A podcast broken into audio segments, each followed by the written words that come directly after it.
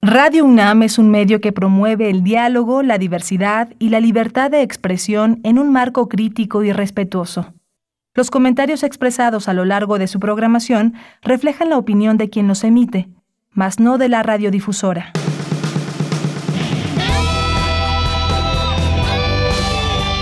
Prisma RU. Relatamos al mundo.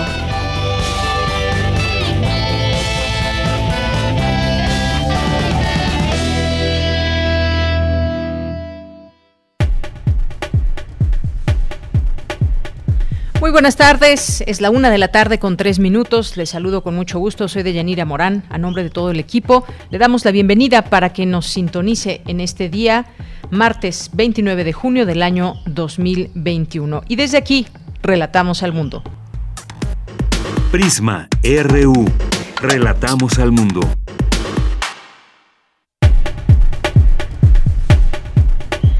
El día de hoy le informamos en resumen en resumen, en la información universitaria, el rector Enrique Graue y el gobernador de Hidalgo, Omar Fayad, firman convenio de colaboración para instalar y operar la aceleradora de negocios biotecnológicos Hidalgo UNAM.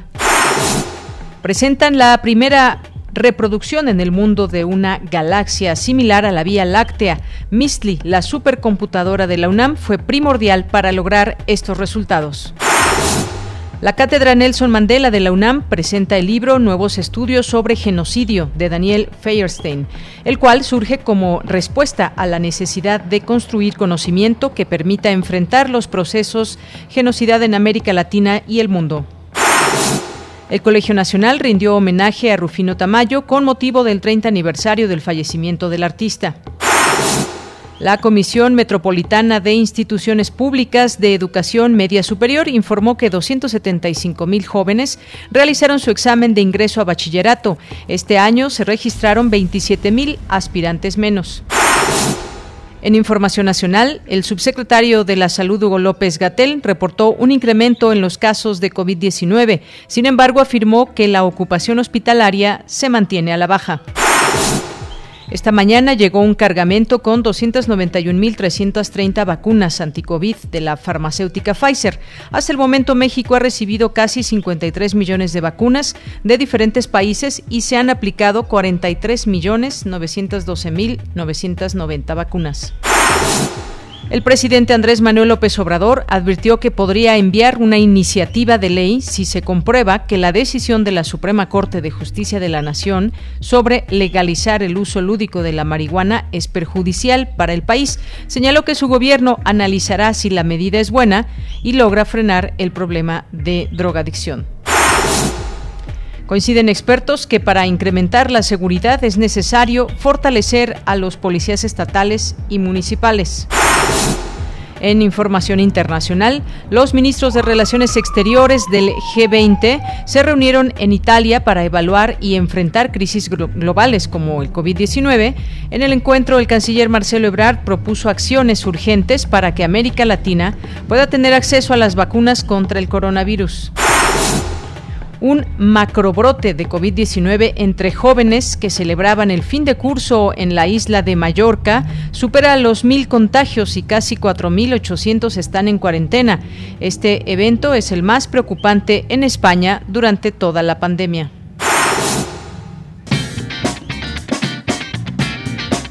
Hoy en la UNAM, ¿qué hacer y a dónde ir? La Unidad de Investigaciones Periodísticas de Cultura UNAM, Corriente Alterna, te invita a consultar el material que ha preparado en el marco del Día del Orgullo LGBTIQ. A través de notas y reportajes se busca visibilizar a esta comunidad y los derechos alcanzados hasta la fecha. Dicho material lo puedes consultar en el sitio oficial corrientealterna.unam.mx. Teatro UNAM abre la convocatoria del Festival Internacional de Teatro Universitario, espacio que responde a la necesidad de apoyar y divulgar el teatro estudiantil, además de difundir el trabajo de importantes exponentes de la escena actual. Esta convocatoria permanecerá abierta a partir de mañana 30 de junio y hasta el 30 de julio en el sitio oficial teatrounam.com.mx diagonal teatro. Si te perdiste la charla Cómo lograr una mayor diversidad de cuerpos en la escena, organizado por Teatro UNAM, lo puedes consultar en su cuenta oficial de Facebook. En esta charla participó la actriz mexicana Regina Orozco, además de Sandra Cecilia y Humberto Trejo de Teatro UNAM, quienes reflexionaron acerca de la discriminación de los cuerpos diversos en las artes escénicas. La charla Cómo lograr una mayor diversidad de cuerpos en la escena se encuentra disponible en la cuenta oficial de Facebook de Teatro UNAM. Y recuerda, no bajemos la guardia frente a la COVID-19. Evita acudir a reuniones sociales o lugares muy concurridos para evitar un contagio.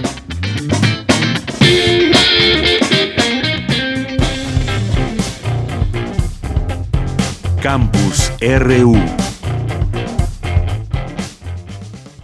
Bien, nos vamos ahora a nuestro campus universitario. Ya está nuestra compañera Dulce García en la línea telefónica. Presentan la primera reproducción en el mundo de una galaxia similar a la Vía Láctea, hecha por una supercomputadora. Cuéntanos, Dulce, muy buenas tardes. Así es, Deyanira. Muy buenas tardes a ti al auditorio.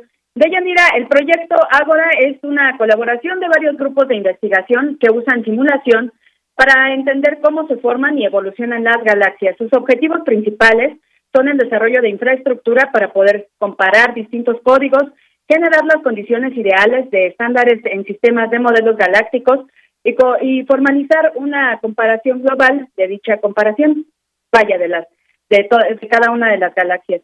Y bueno, pues es a través de este proyecto de Yanirac de colaboración que ahora se ha presentado la primera reproducción en el mundo de una galaxia similar a la Vía Láctea hecha por una supercomputadora. Al presentar estos resultados, el doctor Santi Roca Fábrega, investigador de la Universidad Complutense de Madrid, explicó de qué manera se analizaron los datos obtenidos por este gran grupo de investigadores. Vamos a escuchar.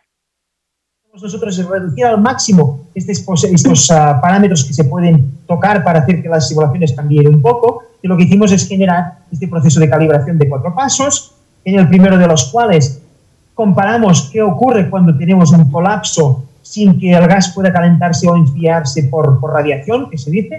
Tampoco hay una, un fondo de calentamiento uh, como el que existe en el universo. Simplemente colapso, caída de gas y materia oscura y ver qué ocurre. Y con esto pudimos ver si convergían, si llegamos a los mismos resultados usando los siete códigos distintos, distintos o no.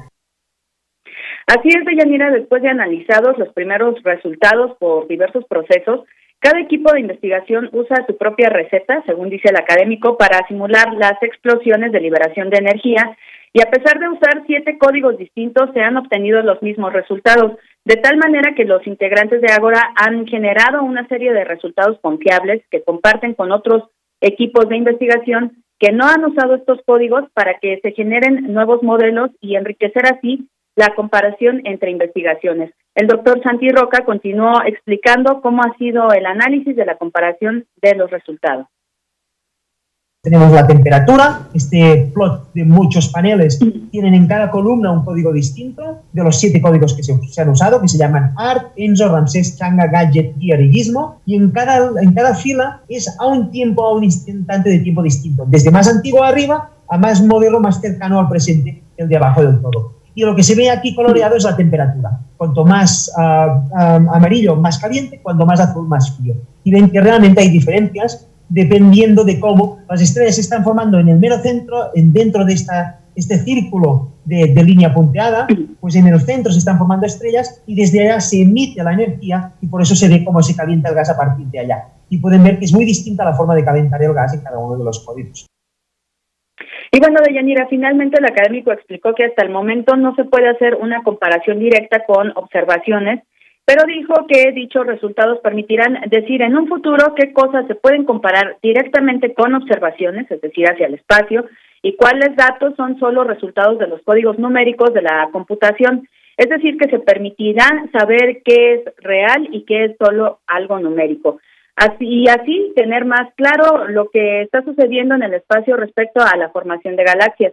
Cabe mencionar, Deyanira, que la UNAM forma parte del proyecto Agora y que una de las herramientas principales que usaron los investigadores para lograr esta simulación de formación de una galaxia fue la supercomputadora de nuestra casa de estudios MISLI, de la que ya hemos hablado aquí en otras ocasiones. Esta es la información.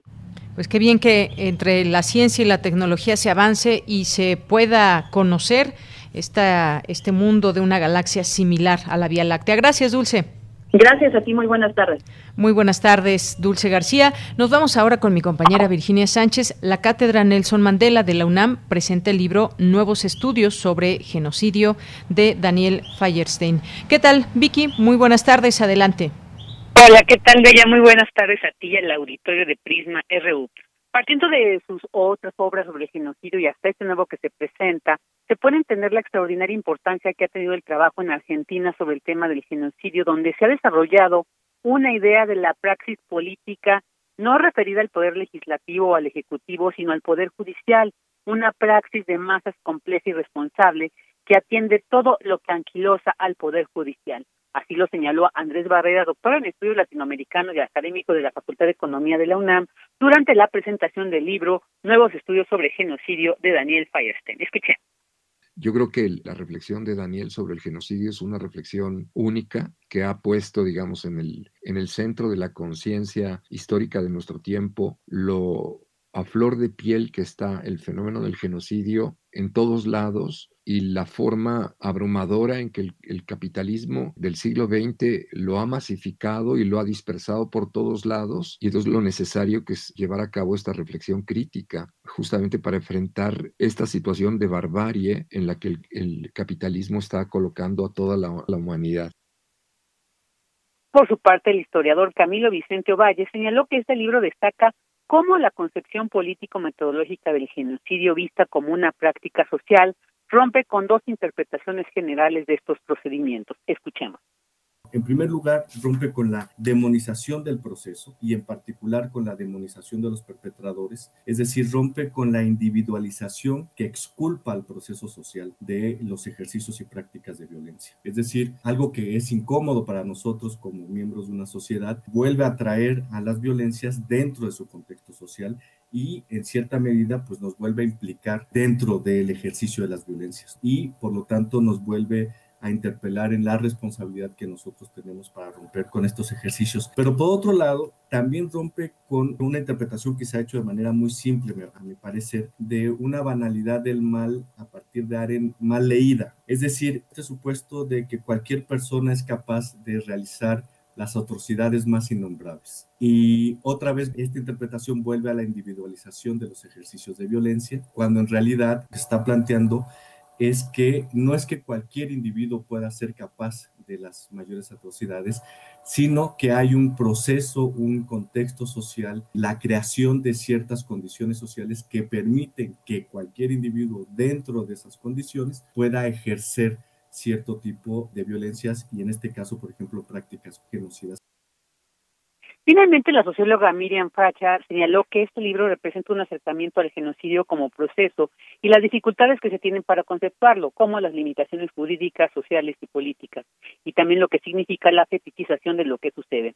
Así dijo, aporta una periodización de las etapas del genocidio. Este libro, resaltó, pretende plantear situaciones a reflexionar a la luz de lo que va sucediendo. De ella, pues esto es lo que se comentó en la presentación del libro Nuevos Estudios sobre Genocidios Daniel Feierstein, presentado por la Cátedra Nelson Mandela de la UNAM. Bien, Vicky, pues muchas gracias por esta información. A ti, de ella, buena tarde. Muy buenas tardes. Y nos vamos ahora con Cindy Pérez Ramírez. Analizan los, los retos en materia de seguridad local. Cuéntanos, Cindy, muy buenas tardes. Deyanira, muy buenas tardes a ti y a todo el auditorio de Prisma RU. Según datos recabados por el Observatorio Nacional Ciudadano de Seguridad, Justicia y Legalidad, solo 14 candidatos a gobernador presentaron propuestas en materia de seguridad. Ante este panorama, la organización de la sociedad civil Causa en Común realizó el conversatorio Elecciones 2021, propuestas en materia de seguridad desde lo local.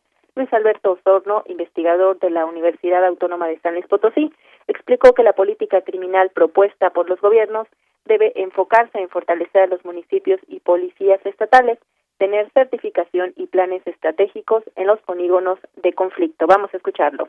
En San Luis Potosí, en Michoacán, en Zacatecas, en Coahuila, que es regenerar y reactivar el sistema penitenciario.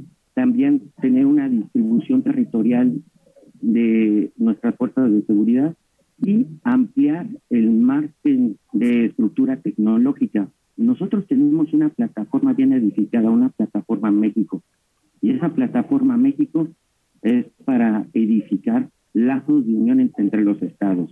y aparte tener una base de datos más segura. Los C5, los C4 deben de edificarse en una estructura vertical. Aquí ya tenemos programas como el Plan Cuadrante. En tanto, Diana Elisa Chávarri, directora del Fideicomiso para la Competitividad y Seguridad Ciudadana de Chihuahua, detalló que las propuestas de la próxima gobernadora Maru Campos están mal fundamentadas y superficiales. Además, recibe un Estado con graves problemas en materia de homicidio doloso y crimen organizado. La prevalencia en las adicciones en Ciudad Juárez, en general en el estado, es cuatro veces mayor al promedio nacional, que estamos en el top five en los primeros lugares del país en delitos que son muy dolorosos. Homicidio doloso, en narcomenudeo también, y también estamos en el top five de delitos cometidos por servidores públicos. Es que ya hay una cooptación por parte del crimen organizado, prácticamente de todos los niveles del funcionariado que está relacionado con la seguridad y justicia. Y entonces hay una de nuestras grandes propuestas es fortalecer los órganos de control interno, tanto de fiscalías como de policías municipales y estatales, ¿no? Tenemos 97.3% de los delitos no tiene una solución jurídica. Deyanira, de acuerdo con los datos del Secretariado Ejecutivo del Sistema Nacional de Seguridad Pública de enero a mayo de este año, se han contabilizado en la República Mexicana 18.715 homicidios, de los cuales 12.000 fueron dolosos. Jalisco, Baja California, Guanajuato, Michoacán, Estado de México y Chihuahua concentraron el 50.6% de este tipo de homicidios. Esta es la información que tenemos. Gracias, Cindy. Muy buenas tardes. Muy buenas tardes. Continuamos. Porque tu opinión es importante, síguenos en nuestras redes sociales, en Facebook como Prisma RU y en Twitter como arroba PrismaRU. Bien, una con 19 minutos. Han pasado casi siete años y no se tienen eh, pues conclusiones claras en torno a las investigaciones sobre los estudiantes de Ayotzinapa desaparecidos la noche del 26 de septiembre de 2014 en Iguala Guerrero. Y ha habido quizás algunos, algunos hallazgos, algunos avances en todo esto. Queremos ponernos al día con el abogado Vidulfo Rosales, que es representante legal de los familiares de las víctimas de estos eh, estudiantes desaparecidos. ¿Qué tal, abogado Vidulfo Rosales? Le saludo con mucho gusto. Muy buenas tardes. ¿Qué tal? ¿Cómo estás? Buenas tardes. Gracias, gracias por invitarnos. Gracias, gracias a, usted por aceptar esta llamada. Pues hace unas dos semanas el presidente López Obrador hablaba de que ya se tienen conocimientos básicos de la desaparición de los 43 normalistas, datos eh, que quizás no se tenían aún y van surgiendo algunas otras cosas como lo que también eh, declaró. Eh, Buitrago, se me fue ahorita su nombre. Eh, Ángela. Ángela Buitrago, exactamente, donde pues habló de algunos hallazgos que se enviarían a Innsbruck y que pues esto daría un poco eh, pues luz de dónde podrían estar los demás estudiantes. ¿Cómo va este caso? ¿Hasta dónde van las investigaciones, abogado Vidulfo? Sí, mira, pues eh, primeramente comentarte mm, las investigaciones creo que giran en tres eh, componentes principales el día de hoy. Eh, uno es el que las autoridades avanzan en todo este tema que tiene que ver con el, eh, la búsqueda de información, el acopio de información a través de testigos este, y colaboradores que tienen información a través de los de los detenidos que existen en diversos penales. también se han eh, este, creado diversos incentivos legales para efectos de ofrecerlos a estas personas y puedan brindar más información. Entonces es un trabajo que realiza el gobierno. Por otra parte, se, se, trabaja fuertemente en el tema de la investigación. Ahí, digamos, lo más avanzado que tenemos, pues es la tesis, ¿verdad? Es la este, esta línea de investigación fuerte que eh, refiere que los estudiantes este, fueron detenidos, fueron asesinados y que fueron distribuidos en diversos lugares aledaños de, Iguala y, municipios aledaños. Eh, sin embargo, pues todavía esto es resulta ser todavía una línea de investigación que se tiene que corroborar. Eh, digamos la parte más fuerte es la del testigo, de la, de un testigo cuyo cuya declaración pues ha sido pública, ya los medios de comunicación la conocen, este y que parte de estas de estos datos de prueba se han han resultado han resultado este eh, digamos fortalecidos, pero otra parte pues está en investigación. Entonces hoy en día no podemos hablar todavía de una de una narrativa, de una tesis bien construida, sino son partes que se tienen, algunos avances, algunas líneas de investigación sólidas que se están construyendo en la investigación y que básicamente dice lo que yo he apuntado. Y esta tercera parte de la, otro componente del, del caso Ayotzinapa es lo que tiene que ver con las búsquedas. Desde el año 2019 eh, se está buscando en principalmente en la Barranca de la Carnicería y otros lugares. Se han encontrado más de mil hallazgos este, de restos óseos en, en, estos lugares. Este, y de estos restos pues se han obtenido dos identificaciones, que es la, la que corresponde a Cristian Alfonso Rodríguez Telumbre y Yoshibani Guerrero de la Cruz. Eh, este, digamos que se ha coronado este, este esfuerzo de búsqueda con estos hallazgos. Eso nos indica que ha rendido frutos esta, estas búsquedas que se están realizando. Este, y por otro lado, pues se tienen todavía algunos restos que próximamente van a ser enviados a ISRUS y esperemos que también no, este, pues se pudieran tener resultados. Y bueno, haciendo un balance, ¿verdad? Al día de hoy, este, lo que nosotros pudiéramos decir es que en este gobierno se está haciendo una investigación, tenemos una investigación activa, una investigación en movimiento, tenemos búsquedas permanentes que se están realizando y eso pues finca expectativas en los padres de familia de que es posible un esclarecimiento, de que es posible seguir este, buscando el paradero de los jóvenes estudiantes. Este, eh, y pues que por muy doloroso que esto sea, pues se han logrado este, por lo menos dos identificaciones que este, eh, pues resultan importantes en términos de verdad para eh, los padres y para los familiares de los jóvenes. Así es. Vidulfo Rosales, estos restos localizados en, en, una barranca, esta que mencionas, llamada la carnicería, ¿cambia, cambia la versión, eh, aquella primera oficial de Cocula, lo que se había señalado? Eh, te pregunto también, ¿ha cambiado, siguen cambiando conforme los hallazgos se dan, han dado cuenta que sigue cambiando esta versión? Como bien apuntas, no hay algo concluyente hasta el momento y si siguen teniendo confianza en este gobierno para las investigaciones con respecto hasta lo, lo que hoy tienen. Pues mira, sí, yo creo que estas nuevas investigaciones lo que nos arrojan es que no, pues los estudiantes no, su destino final no fue el basurero de Cocula, más bien que se armó, se montó todo una, una este, hipótesis que se quiso consolidar, que carecía de sustento científico y fáctico, ¿verdad? Y que se dañó, este, se revictimizó a los familiares de los jóvenes desaparecidos, pero también se perdió cuatro, cinco años en, una investigación en la que se diluyeron elementos de prueba que pudieron garantizar el éxito de la, de la investigación y el, éxito para dar con el paradero de los jóvenes. Creo que eso se perdió y ahora tenemos una investigación distinta y este y que está dando este resultados, aunque estos son este pocos, pero está dando resultados en un caso complejo, en un caso este complicado en que muchos datos de pruebas ya se han diluido por el paso del tiempo para este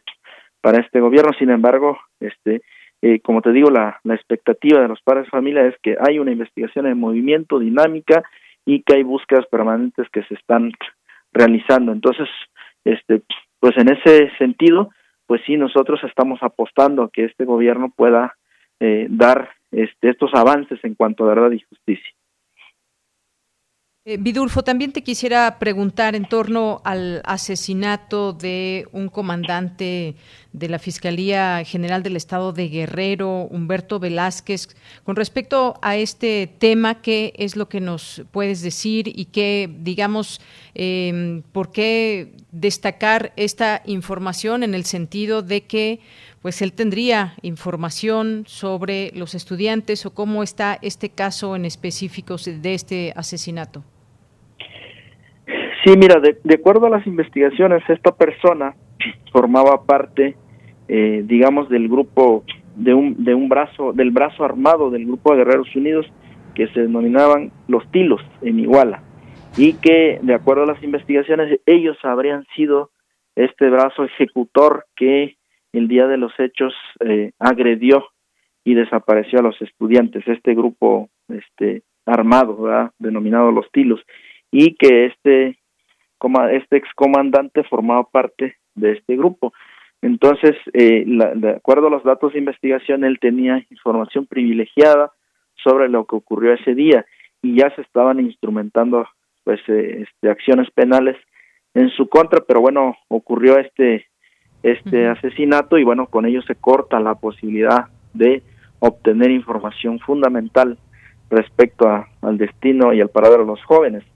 Y bueno, déjame decirte que eso también ha ocurrido ya en otros casos. Forma parte de lo que te decía de que el, el transcurso del tiempo lo que está haciendo es diluir datos y elementos de prueba que puedan ayudar al esclarecimiento, porque así como con el caso de este este el excomandante Humberto Velázquez ha ocurrido con otros otras personas que también poseían información y que por el transcurso del tiempo y porque están ellos en esta dinámica de la delincuencia organizada o por, por factores que nosotros conocemos, pues han sido privados de la vida y con ellos se corta esta posibilidad de avanzar en el esclarecimiento porque son personas que por, por estar o formar parte orgánica de este grupo delictivo Guerreros Unidos eh, tenían información privilegiada, tenían información que pudo haber ayudado al esclarecimiento y que ahora pues no lo vamos a tener por la privación de la vida de lo que fueron objeto. Bien, Vidulfo, pues este, eh, estos son parte de los avances que se han destacado en los, en los últimos días, en las últimas semanas.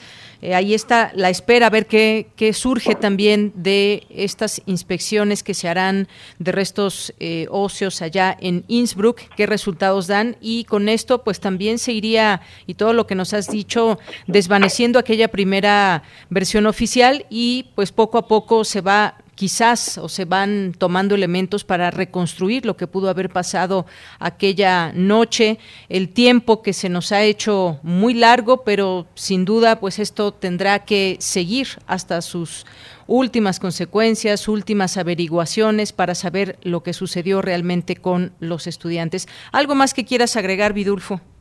Pues de mi parte sería todo, nomás decirle pues que estemos pendientes y ahí que sigan apoyando a las madres y padres de familia porque es un asunto vital para nuestro país poder esclarecer estos hechos porque son hechos que pues lastiman, lastiman a todos los mexicanos. Bien, pues muchas gracias, abogado Vidulfo Rosales, representante de legal de los familiares de las 43 víctimas de los desaparecidos. Muchas gracias. Hasta luego. Hasta luego, muy buenas tardes. Ahí con estos avances últimos que se han tenido, últimas declaraciones también, cómo se avanza en este aspecto. Eh, pues como decimos, siete años prácticamente que se lleva en la imposibilidad de saber realmente lo que sucedió ahí y como sabemos, pues los padres, la sociedad mexicana no quita el dedo del renglón de saber qué es lo que lo que sucedió ahí. En algún momento quizás lo sabremos. Hay confianza por, parte de los, eh, de los padres, de, pues, del propio Vidulfo Rosales, en torno a las investigaciones que lleva a cabo este gobierno. Continuamos. Porque tu opinión es importante, síguenos en nuestras redes sociales, en Facebook como Prisma RU y en Twitter como arroba PrismaRU. Continuamos una de la tarde con 31 minutos. Y ayer, ayer se aprobó en la Suprema Corte de Justicia de la Nación el uso lúdico de la marihuana, esta votación dividida de 8 contra 3. La Suprema Corte aprobó la Declaratoria General de Inconstitucionalidad que permite el uso lúdico de la marihuana. Pero, ¿qué es lo que cambia realmente? Eh, con respecto a lo que se tenía.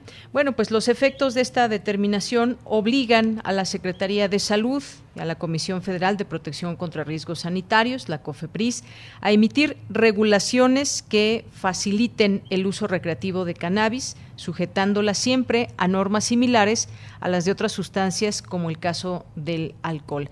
Para hablar de este tema de una manera más eh, extensa, hemos invitado al programa a Sara Snap, que es maestra en políticas públicas por la Universidad de Harvard, cofundadora del Instituto RIA y consejera de Reverdecer Colectivo, especialista en políticas públicas innovadoras para la regulación de las sustancias psicoactivas bajo un marco de justicia social. ¿Qué tal, Sara? ¿Cómo estás? Buenas tardes. Mira, muchas gracias por la invitación. Eh, a ti, por aceptar, Sara, pues cuéntanos qué te pareció, qué implica esta, esta decisión, estos ocho votos a favor, tres en contra, donde pues se declara incluso como un día histórico. ¿Qué es lo que tú podrías decir al respecto de esto?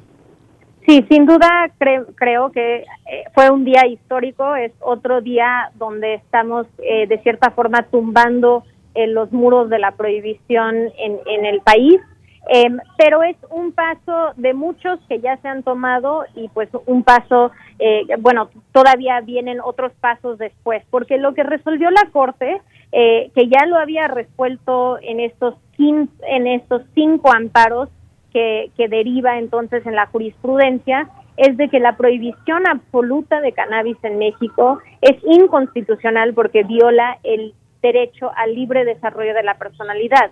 Entonces, ellos ayer reconocieron sus límites y sus alcances de ahora hacer una declaratoria general de inconstitucionalidad. Ellos habían dado la oportunidad, la posibilidad al, al Congreso, al, al Senado y a la Cámara de Diputados de legislar sobre esta materia, de cambiar esos artículos que son inconstitucionales por su prohibición de cannabis y ellos pues nunca aprobaron una ley. Digo, aprobaron distintas leyes en las dos cámaras, pero nunca una sola ley eh, ya armonizada. Entonces, ellos pues siguieron el, el, el, el, mandato constitucional que tiene la Suprema Corte en, emitir esta declaratoria. Logramos los ocho votos, que creo que todos estuvimos contentos de que eh, ocho de las ministras y ministros eh, estuvieron de acuerdo con esa interpretación de la ley pero lo único que legaliza, entre comillas, o regula es el autocultivo.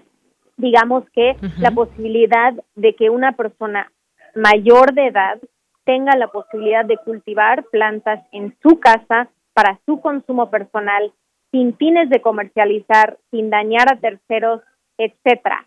No deja por fuera, porque no era el mandato de la Suprema Corte, toda la parte de una descriminalización efectiva realmente, digamos que cambios al Código Penal Federal y el mercado regulado comercial, digamos que la posibilidad de que algún día tengamos eh, producción legal, eh, transformación y venta en dispensarios o tiendas especializadas. Todo eso quedaría como una tarea pendiente eh, en el Senado cuando ellos retoman en septiembre su, su periodo legislativo.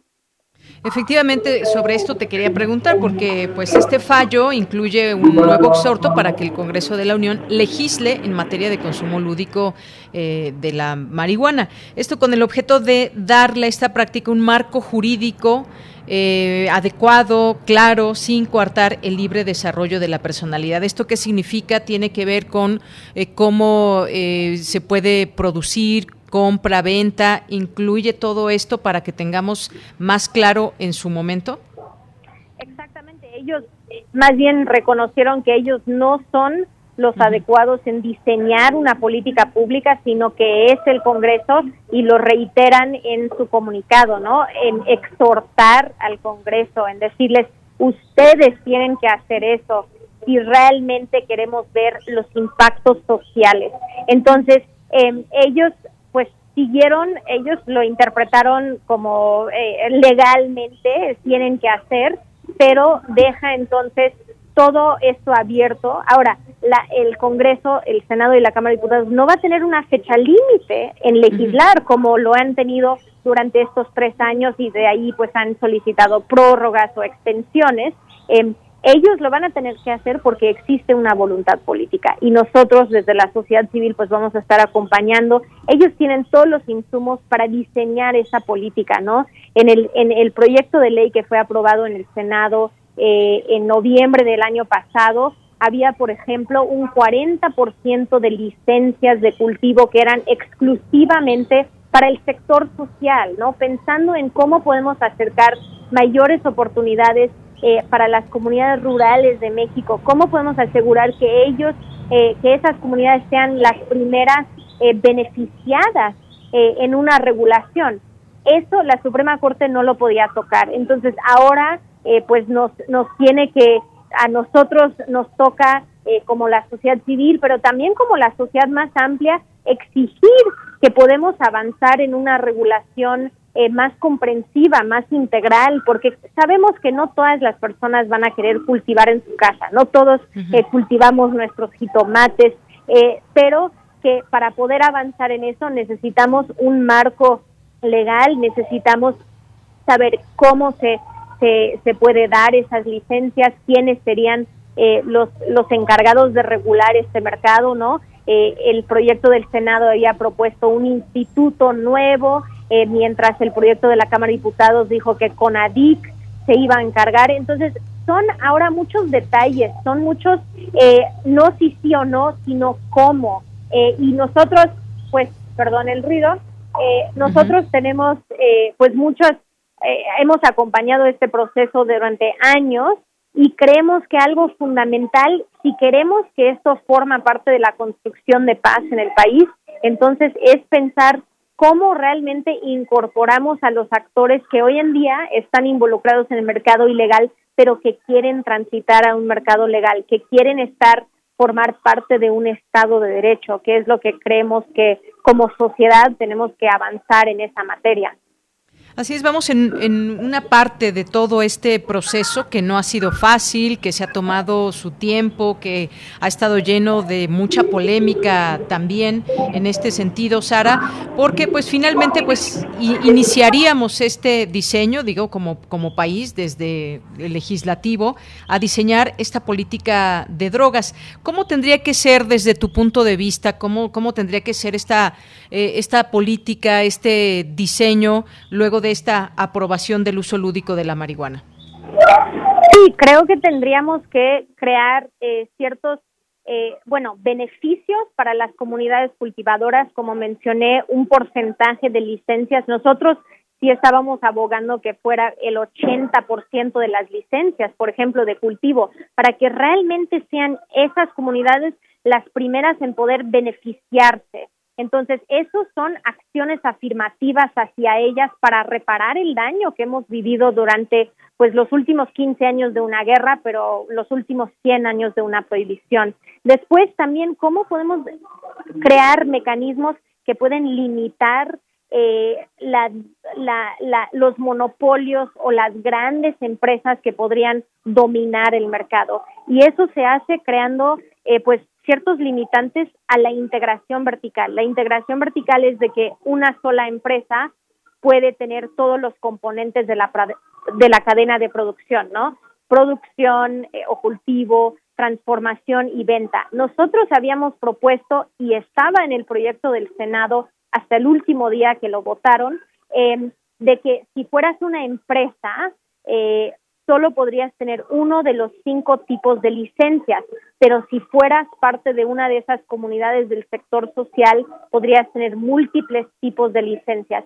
Otra vez pensando en cómo vamos a, reparar el daño. Nosotros cuando visualizamos o imaginamos un mercado eh, de cannabis legal en México, imaginamos y queremos un mercado que sea horizontal, donde hay muchos actores participando, muchas pequeñas y medianas empresas mexicanas y que no sea uno eh, donde es otra industria extractiva, eh, donde son cinco empresas grandes, pues dominando y, este, tomando ese porcentaje grande de, del, del mercado que es el caso, por ejemplo, en Canadá. En Canadá tú ves que son cinco empresas grandes que, que están en el mercado y ha sido muy difícil eh, para pequeñas empresas entrar por los obstáculos que ha puesto el Estado. Entonces, es este balance que es complicado, pero que tenemos muchos aprendizajes de otros lados entre una regulación estricta, que, pero que protege los derechos de las personas eh, y garantiza los derechos de las personas con una regula con una regulación que no es una sobreregulación y que no crea obstáculos para incentivar que existe, que sigue existiendo el mercado ilegal. Necesitamos crear los incentivos para que las personas, las comunidades pequeñas, medianas empresas tienen todos los incentivos para transitar a la legalidad. Y eso va a tener el impacto que realmente eh, necesitamos. Y no hemos platicado, pero es algo importante, la descriminalización efectiva, que esto deje de ser eh, una forma de em, de, extorsión por parte de la autoridad hacia personas usuarias, ¿no? Nosotros sabemos que si la autoridad se, para en la calle y te revisa y te encuentran con algún tipo de, sustancia o de cannabis, ellos te, bueno, te exigen dinero, te llevan al, cajero o te, siembran más sustancias para que te pueden presentar como un, entre comillas, resultado en esta estrategia eh, de antinarcóticos. Entonces, en realidad es cambiar también eh, cómo el Estado se acerca eh, a las personas usuarias y también cómo llega a las comunidades. En vez de erradicar cultivos, pensar en cómo el Estado llega a decir qué necesitan para sacar sus licencias, qué es lo que ustedes, cuál es la, el acompañamiento que requieren para formar parte de un mercado legal. Y con eso fortalecemos el Estado de Derecho y podemos empezar a cambiar algunas de estas condiciones estructurales que tanto nos han perjudicado. Así es, Sara, y pues eh, finalmente hasta que se discriminalice, como bien dices, y cuando pues ya se dé un marco normativo a todo esto y que este mercado comience a ser eh, legal y se puedan tener todos estos cambios. Todavía pues se antojaría un camino no tan corto, estamos hablando no sé de cuánto tiempo, pero pero todavía falta delinear esta política de drogas, faltan eh, pues definir varias cosas, aunque ya se habla de ello, pero no tenemos todavía un marco completamente eh, claro al respecto. Es un camino aún largo, ¿te parece? Sí, todavía nos falta varios pasos. Eh, lo de la declaratoria era un paso que en realidad se podría haber evitado si el Congreso hubiera aprobado una ley y de esa forma cumplir con la jurisprudencia pero como eso no sucedió, la Suprema Corte avanzó y ahora lo que falta pues es de que eh, el Senado realmente decide que haya una voluntad para hacer estos cambios, tanto al Código Penal Federal como la creación de lo que ha sido la Ley Federal de Control y, Regulación de Cannabis. Entonces sí estamos todavía eh, a la espera y ojalá que suceda pues dentro de este próximo periodo legislativo. Bien, pues es algo que ya veremos en su momento. Por lo pronto, pues Sara, Sara Snap, muchas gracias por comentarnos luego de este fallo en la Suprema Corte de Justicia de la Nación, importante para aprobar el uso lúdico de la marihuana. Muchas gracias. Muchas gracias a ustedes y les invito a seguirnos en redes en el Instituto RIA y en Regulación por la Paz, porque ahí creo que es una gran oportunidad y un gran momento para que la gente se pueda involucrar eh, en estos temas. Entonces, muchas gracias por abrir el espacio. Así es, desde la información es importante hacernos llegar de toda la información seria al respecto. Muchas gracias, Sara. Hasta luego. Hasta luego, gracias. Muy buenas tardes, Sara Snap, quien es parte de este instituto RIA, consejera de Reverdecer, y que nos habla sobre lo que implica esta aprobación, esta decisión ahí en la Suprema Corte y lo que viene para, para México en este tema de legalización, el tema del uso lúdico y sobre todo tener un marco de referencia claro ante lo que viene para el uso de la marihuana. Continuamos. Relatamos al mundo. Relatamos al mundo. Una con 46 minutos y vamos a seguir platicando ahora, eh, pues todo este mes, que es el mes del orgullo, pues hemos estado aquí hablando desde distintos enfoques, cómo, cómo mirar la diversidad, a los distintos movimientos que hay en nuestro país. Hay colectivos, hay organizaciones no gubernamentales, asociaciones y más que luchan por los derechos de las personas. Y en este mes, pues hemos hablado de los derechos LGBTIQ y hoy vamos a platicar, vamos a platicar con Edgar Valentín, nos vamos a enlazar hasta, hasta Oaxaca. Él es activista LGBT allá en este estado de la República Mexicana del colectivo Movimiento LGBT Oaxaca y pues eh, él estudió en la UAM Xochimilco y lo hemos buscado para conversar de este de este tema. El sábado pasado hubo una serie de marchas al interior de la República Mexicana. Salió, salieron muchas personas de la comunidad LGBT y le doy la bienvenida a Edgar Valentina a este espacio. Edgar, buenas tardes. Hola, ¿qué tal, Deyanira? Muy buenas tardes ando un poquito ronquito, entonces si se me sale la Gil Barrera como Lolita Ayala, no se preocupen. ¿eh? Está bien, Edgar. Pues un movimiento sin duda eh, importante que va creciendo y cuando eh, echamos mirada también a distintos estados de la República Mexicana, nos damos cuenta también de que hay grupos nacientes y crecientes. Además, me gustaría que nos platicaras sobre este grupo, este colectivo LGBT de Oaxaca, qué acciones lleva a cabo y que nos enmarques también un poco pues de la realidad que, que impera en, aquel, en aquella parte de, del país. Ok, pues mira, eh, la verdad es que nosotros no tuvimos una historia muy romántica. Eh, la verdad es que surgió así de pura casualidad. Eh, ah, teníamos, tengo, tenemos unos ciertos amigos en común, que es José Ricoy, Fernando Ochoa, Anthony, que en algún momento se reunieron para la firma de un libro de um, Pepiteo, no sé si lo conocen estos influencers LGBT youtubers, ¿no? Entonces se conocieron eh, y de la nada pues decidieron crearse, hicieron una bonita amistad y decidieron crear eh, una página que se llamaba Movimiento LGBT Oaxaca, ¿no? Eh, que realmente no tuvo mucha actividad hasta que incidimos de una manera y dimos difusión cuando printamos por primera vez junto a Lalo Lara, otro activista y empresario aquí en Oaxaca, la primera, el, cruce peatonal en Ciudad Universitaria aquí en Oaxaca, ¿no? Fue como de las primeras actividades que realizamos. Y eh, también fuimos a la marcha LGBT, a, la marcha del orgullo en la Ciudad de México en 2019, en junio, y transmitimos a la comunidad Mushe que estaba presente en la, en la, en la marcha, ¿no? Entonces, esas fueron como las dos primeras veces que tuvimos mucha exposición y pues yo me volví amigo de ellos y me volví parte del movimiento LGBT Oaxaca desde la marcha de, de 2019, ¿no? Entonces, eh, pues muy romántica no es, pero pues así sucedió. Y dentro de las actividades que hemos tenido, pues eh, hemos realizado, aparte de lo que ya te había mencionado, hemos dado, por ejemplo, incluso despensas a, a las sexoservidoras que forman parte de la comunidad trans. Eh, también hemos dado alimentos a personas que se encuentran dentro de, por ejemplo, aquí en Oaxaca hay un hospital muy conocido que es el Aurelio Valdivieso, donde pues mucha gente está esperando afuera del hospital pues, porque tienen algún paciente o un familiar que se encuentra dentro del hospital y hemos dado alguna comida una que otra vez ahí a, las personas que están esperando. Eh, hemos tenido tipo webinars eh, en, esta pandemia pues nos ha hecho como ponernos a la vanguardia de, de, la, de la sana distancia y pues de hacer todo desde la virtualidad y hemos dado como pláticas, ¿no? A través de nuestras transmisiones en Facebook o Instagram, en donde hablamos de, pues, por ejemplo, salud, del VIH, eh, la comunidad LGBT en general, este, y traemos como especialistas o gente que sepa sobre el tema, ¿no? Y es como que muy casual la onda, eh, para que pueda, toda la gente que pues lo está viendo lo pueda entender, ¿no? Que no, no se vuelva muy complicado de entender. Sí. Eh, eso dentro otras cosas, ¿no? Y ahorita pues tuvimos presencia en la se podría decir que es como que la primera marcha ya bien organizada en Oaxaca.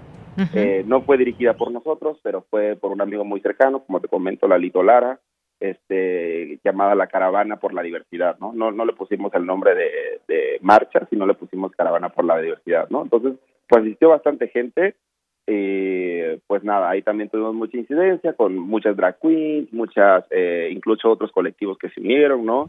Entonces, eh, pues fue, fue bastante interesante. Y pues la, la onda aquí en Oaxaca, pues así va sucediendo, ¿no? O sea, como te comento, hay veces que nos encontramos muy divididos eh, lo vimos ahora en la, en la, en la onda de, de, hacer esta marcha, porque pues yo estoy muy cercano a, a este personaje que lideró la, la marcha. Eh, entonces, eh, lo que podemos ver como el panorama es que hay todavía mucha división en Oaxaca, porque pues hay colectivos que jalan para un lado y otros colectivos que jalan para otro lado. Entonces, encontrar un punto en el que podamos converger, pues este, a veces es difícil. Sin embargo, pues a pesar de todo esto, pues sigue, seguimos avanzando, ¿no?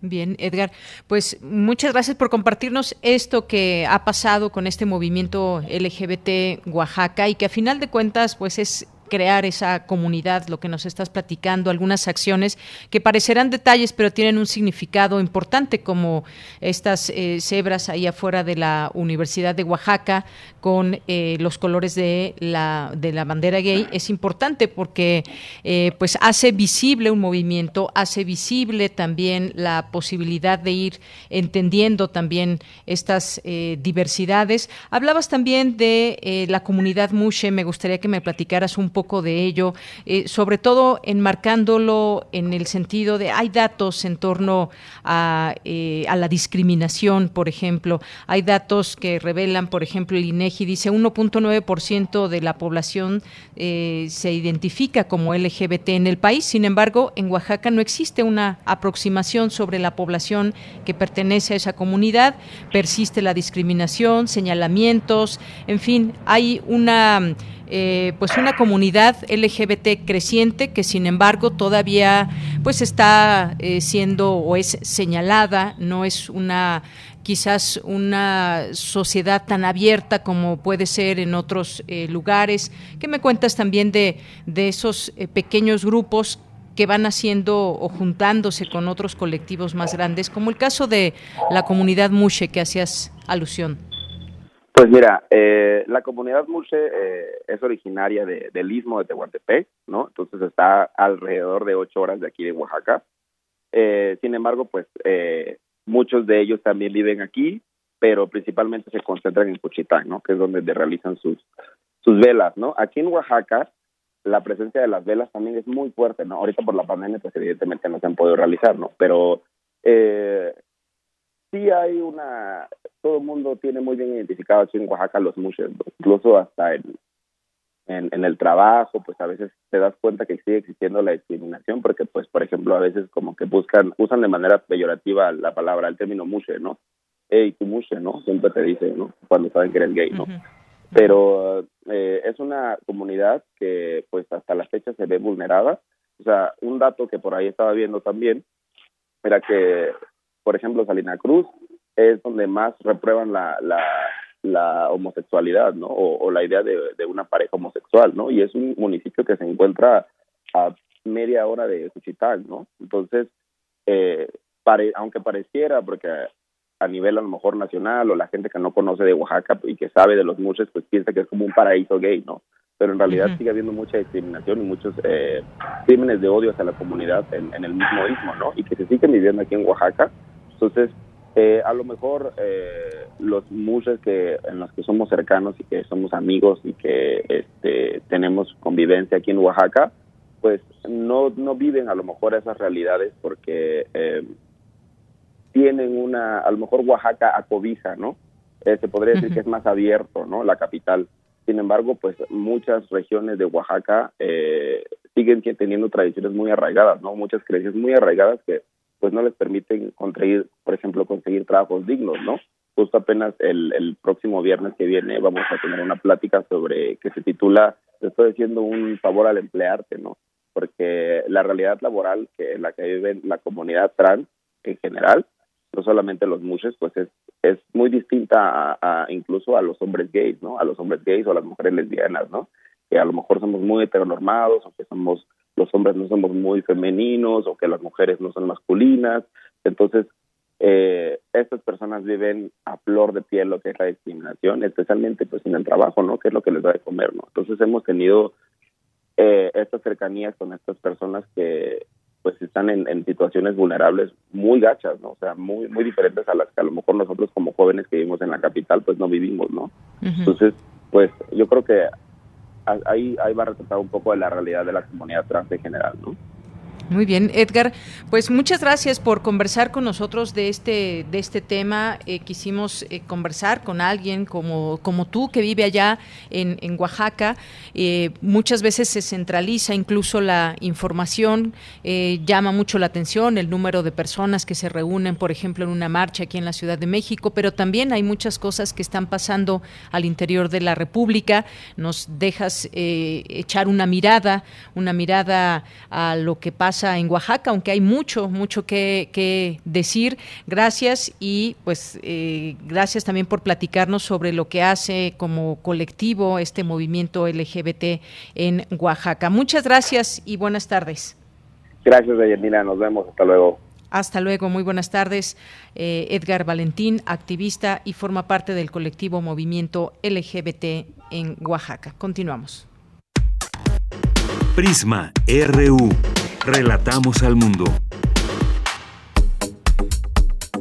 Nacional RU. Bien, pues algunas notas nacionales antes de irnos al corte.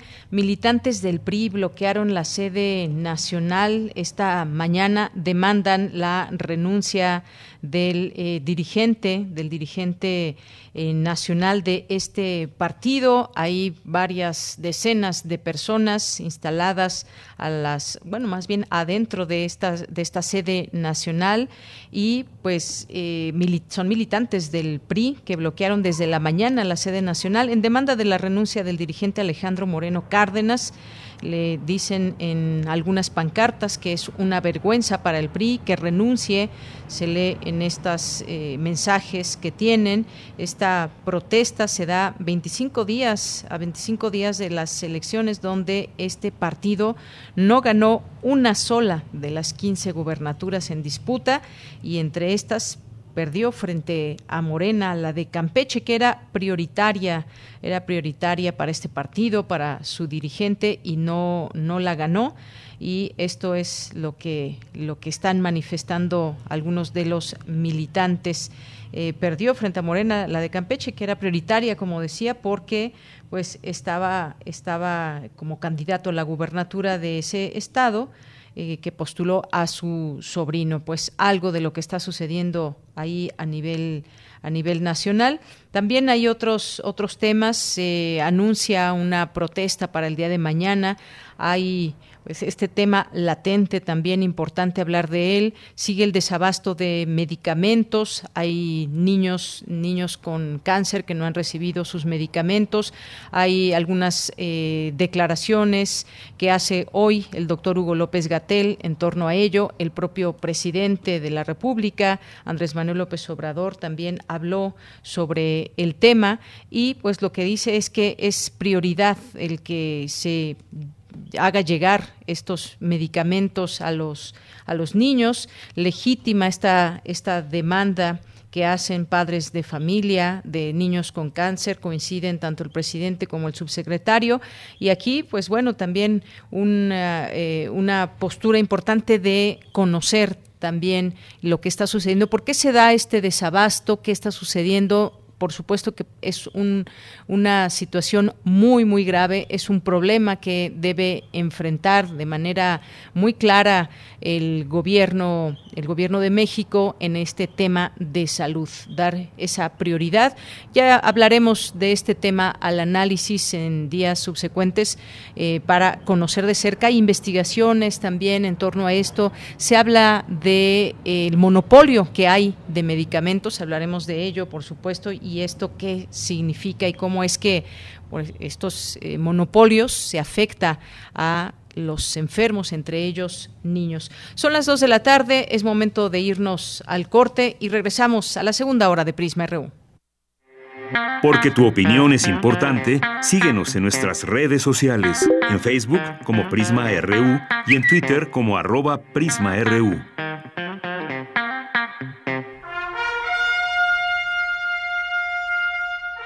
Creemos en el poder sanador de la música. Temporada de verano 2021 de la Orquesta Sinfónica de Minería presentará en su primer programa Homenaje a Chávez y Copland, bajo la dirección de Carlos Miguel Prieto. Fanfarria para el hombre común de Aaron Copland. Tocata para percusiones de Carlos Chávez, Ronda de Leonardo Velázquez, Adagio para cuerdas de Samuel Barber y Primavera en los Apalaches de Copland.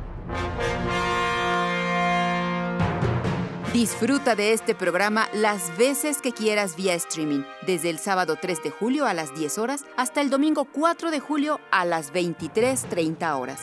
Consigue tus boletos en www.minería.org.mx. Una celebración a la relación entre México y Estados Unidos. Orquesta Sinfónica de Minería. Estuvimos ahí, como funcionarias y funcionarios de casilla. Recibimos y contamos los votos. Llenamos las actas e integramos los paquetes electorales. Salimos a votar a pesar de la pandemia porque creemos en la democracia. Lo hicimos una vez más. Las y los ciudadanos entregamos a este país elecciones seguras, certeras, libres, sin fraude. Contamos todas, contamos todos. INE. Cada segundo en algún lugar, alguien necesita sangre. En situaciones de emergencia como la actual pandemia de COVID-19, todas y todos debemos tener acceso a transfusiones de sangre segura cuando se necesiten. Tu donación puede salvar tres o más vidas. Infórmate al número 55 63 92 22 70. Dona sangre por amor a la vida. Centro Nacional de la Transfusión Sanguínea. Secretaría de Salud. Gobierno de México. Para conocer la música y los nuevos sonidos que se están haciendo en este tiempo, escucha Testimonio de Oídas, música nueva en voz de sus creadores y sus intérpretes. Martes y jueves, 1 a.m. Retransmisiones, sábados y domingos a la misma hora. 96.1 FM, 860 AM.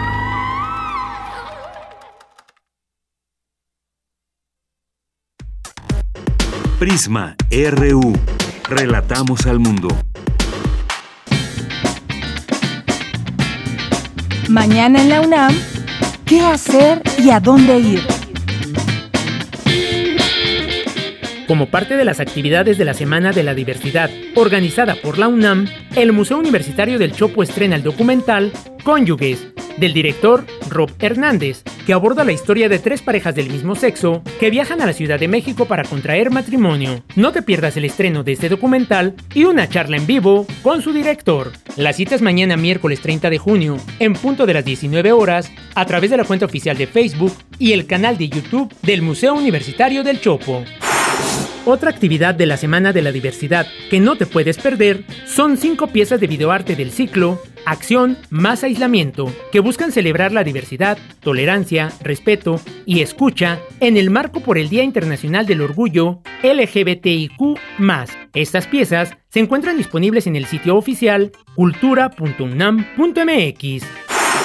No te puedes perder una emisión más de la serie Las divergencias de Margot Glantz, que consta de cinco documentales sonoros realizados por la Fonoteca Nacional, con base en la serie Divergencias, que Margot Glantz produjo en Radio UNAM en los años 70 y 80. Mañana miércoles se presenta el capítulo Mujeres en la Moda. No te pierdas la última emisión de esta miniserie y sintoniza mañana miércoles 29 de junio, en punto de las 19.50 horas, nuestras frecuencias 96.1 de FM y 860 de AM. Disfruta de nuestra programación y recuerda, aún debemos utilizar cubrebocas en lugares cerrados para evitar un contagio de COVID-19. Para Prisma RU, Daniel Olivares Aranda.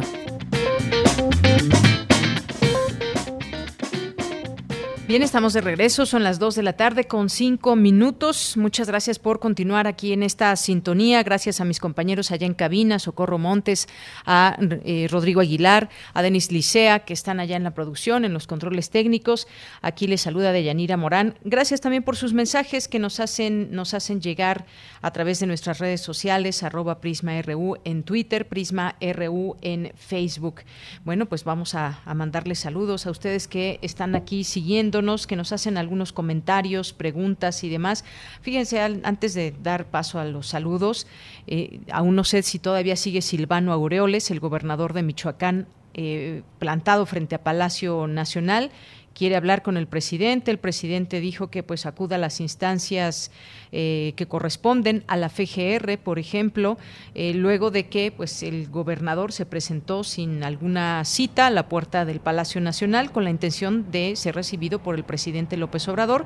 Eh, solicitó ingresar con las pruebas, dijo, de la participación del narcotráfico en las campañas electorales de Morena en su estado y ahí es ahí estuvo hasta donde tenemos información ahí había estado durante algún tiempo el presidente fue claro en decir que no lo atendería, lo dirigió a la, a la FGR y pues veremos qué sucede. Eh, sin duda una, un tema importante, el hecho eh, al que señala el el gobernador de Michoacán en torno a la participación del narcotráfico en campañas electorales. Bien, pues pasemos a los saludos en nuestras redes sociales. Gracias Andrés Mar, gracias a eh, Manelich, también a Carmen Valencia, Juan Jaso López, muchas gracias a Mayra Elizondo. Nos dice mi humilde reconocimiento al trabajo que ha hecho Vidulfo Rosales, una de mis principales razones para apoyar ese a este gobierno es la intención real de investigación en el caso del asesinato de los 43 normalistas de Ayotzinapa, por ello y más lo seguiré apoyando. Pues sí, no se sabe exactamente bien a bien qué pasó, no se ha reconstruido la historia real, se ha tenido pues muy poca información y sobre todo pues también muy pocos restos con respecto a los 43 estudiantes que eh, salieron aquella noche. Gracias eh, Mayra, gracias también a experto Animal Lectura, muchas gracias también aquí por seguir esta transmisión. Humanidades Comunidad UNAM también, muchas gracias. Carlos Yautotli, Danilo, Danilo Aguilar, Guerrero también, David Castillo, siempre aquí presentes en nuestras redes sociales. Bibliotecas y servicios digitales de información de la UNAM, también aquí atentos eh, Carla Tuy, también eh, Mario Navarrete Real, a Jorge Fra, Aurelio García, eh, Pam Hernández, Iracema, muchas gracias eh, también, que aquí nos acompaña, Gamas, Gama, perdón, Gema Mesa Araujo, César Soto también, muchas gracias. Aquí estamos presentes y atentos a lo que nos comenten a través de nuestras redes sociales. Nos vamos a ir a la información de este día.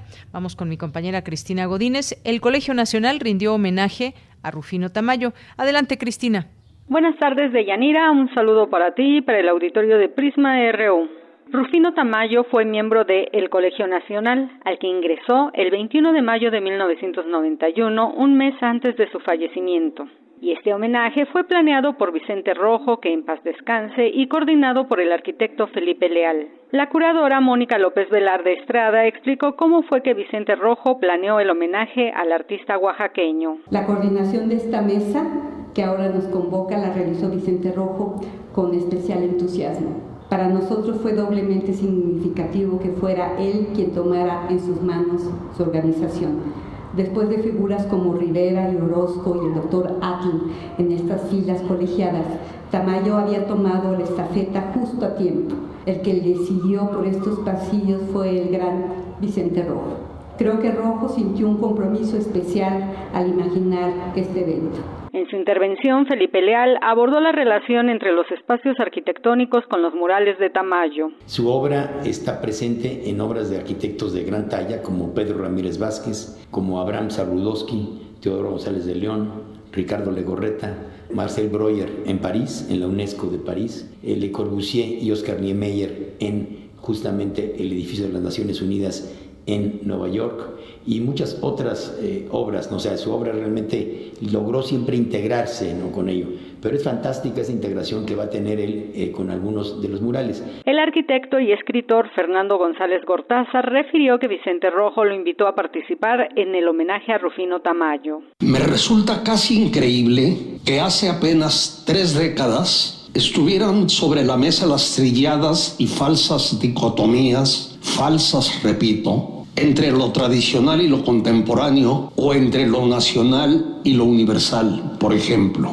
A estas alturas los veo como asuntos ya superados por casi todos. Esa superación se la debemos al ejemplo del maestro Rufino Tamayo y de un puñado adicional de notabilísimos creadores. Al término de su intervención, González Gortázar presentó una pieza musical compuesta por Rufino Tamayo, llamada Florecita de Lejote e interpretada por Lola Beltrán. En el pecorral te espero, debajo del capulín, para cumplirte la promesa que te hice cuando me fui. Deyanira, este es mi reporte. Buenas tardes. Muchas gracias, gracias por la información. Cristina Godínez, nos vamos ahora con mi compañera Virginia Sánchez. Instalarán la UNAM y el Estado de Hidalgo, aceleradora de negocios biotecnológicos. ¿Qué tal, Vicky? Cuéntanos, de nueva cuenta te saludo con mucho gusto. Sí, nuevamente muy buenas tardes a ti, de ella y al auditorio de Prisma RU. El rector Enrique Grau y el gobernador del estado de Hidalgo, Omar Fayad, firmaron este convenio para instalar en Pachuca la aceleradora de negocios biotecnológicos Hidalgo UNAM la cual comprende una unidad del Laboratorio Nacional para la Producción y Análisis de Moléculas y Medicamentos Biotecnológicos y la planta de escalamiento de bioprocesos para promover la investigación científica en la materia, la prestación de servicios tecnológicos para la industria farmacéutica, la transferencia tecnológica y la creación de capacidades a nivel local. Durante la firma realizada en la torre de rectoría de la UNAM, el rector Enrique Graue señaló que la inversión en educación, ciencia e innovación es una necesidad para el desarrollo del país y dijo sobre todo para enfrentar nuevas epidemias. Escuchemos. Lo que tenga que invertirse en educación, en ciencia, en innovación para el desarrollo del país es una absoluta necesidad. No, no hay forma de que como país podamos desarrollarnos y aspirar a una equidad si no lo hacemos. Sí es motivo de la pandemia tal vez, pero las epidemias van a seguir llegando. Ahora esta, esta no, es la, no va a ser la última. Y si no estamos preparados para poder transferir lo que se hace en nuestros laboratorios en una unidad que escale y posteriormente transfiera la tecnología, como país no vamos a salir adelante y vamos a seguir dependiendo, señor gobernador, como bien citaba, de aquello que podemos obtener a grandes costos en el extranjero. Por su parte, el coordinador de investigación científica de la UNAM, William Lee, señaló que este convenio refuerza la participación de la UNAM en el estado de Hidalgo. Escuchemos con áreas que lleva trabajando el Instituto de Biotecnología desde hace mucho tiempo para que la investigación básica se pueda transferir a al sector social, al sector privado, a empresas, al propio gobierno, para el desarrollo de medicinas, fármacos, terapias, vacunas, este, absolutamente de todo. Y pensamos que es un área que ha sido muy importante para la universidad. En tanto, el gobernador de Hidalgo, más allá, destacó la importancia de que confluyan academia, industria y gobierno para impulsar a la ciencia, la tecnología y la innovación y así asegurar la supervivencia y prosperidad. Por ello, señaló lo estratégico de este convenio que generará una serie de impactos positivos en el mediano y largo plazo en el ámbito científico, social y económico. De ella, este es el reporte.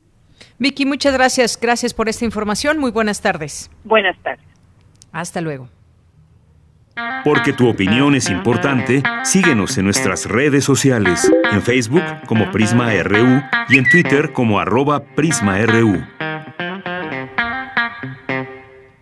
Dos de la tarde con 14 minutos. Hay un tema que queremos tocar con eh, nuestro público de Prisma RU aquí en Radio UNAM y tiene que ver con la migración, tiene que ver con esta política de denominada Título 42, que comenzó con, eh, con, Donald Trump, eh, sigue con Joe Biden eh, desde que asumió la presidencia de Estados Unidos, pero se ha disparado de una manera alarmante el número de migrantes que quedan varados en la frontera norte de México y pues al estar como una población flotante, digamos, pues han sido víctimas de secuestros, violaciones, extorsión, agresiones y pues esta cifra desafortunadamente sube, estas personas que se vuelven víctimas y que se quedan ahí en espera de alguna respuesta aunque pues bueno, han sido expulsados. Y es difícil la situación en la que se encuentran, tiene que ver también con los derechos humanos, hay una denuncia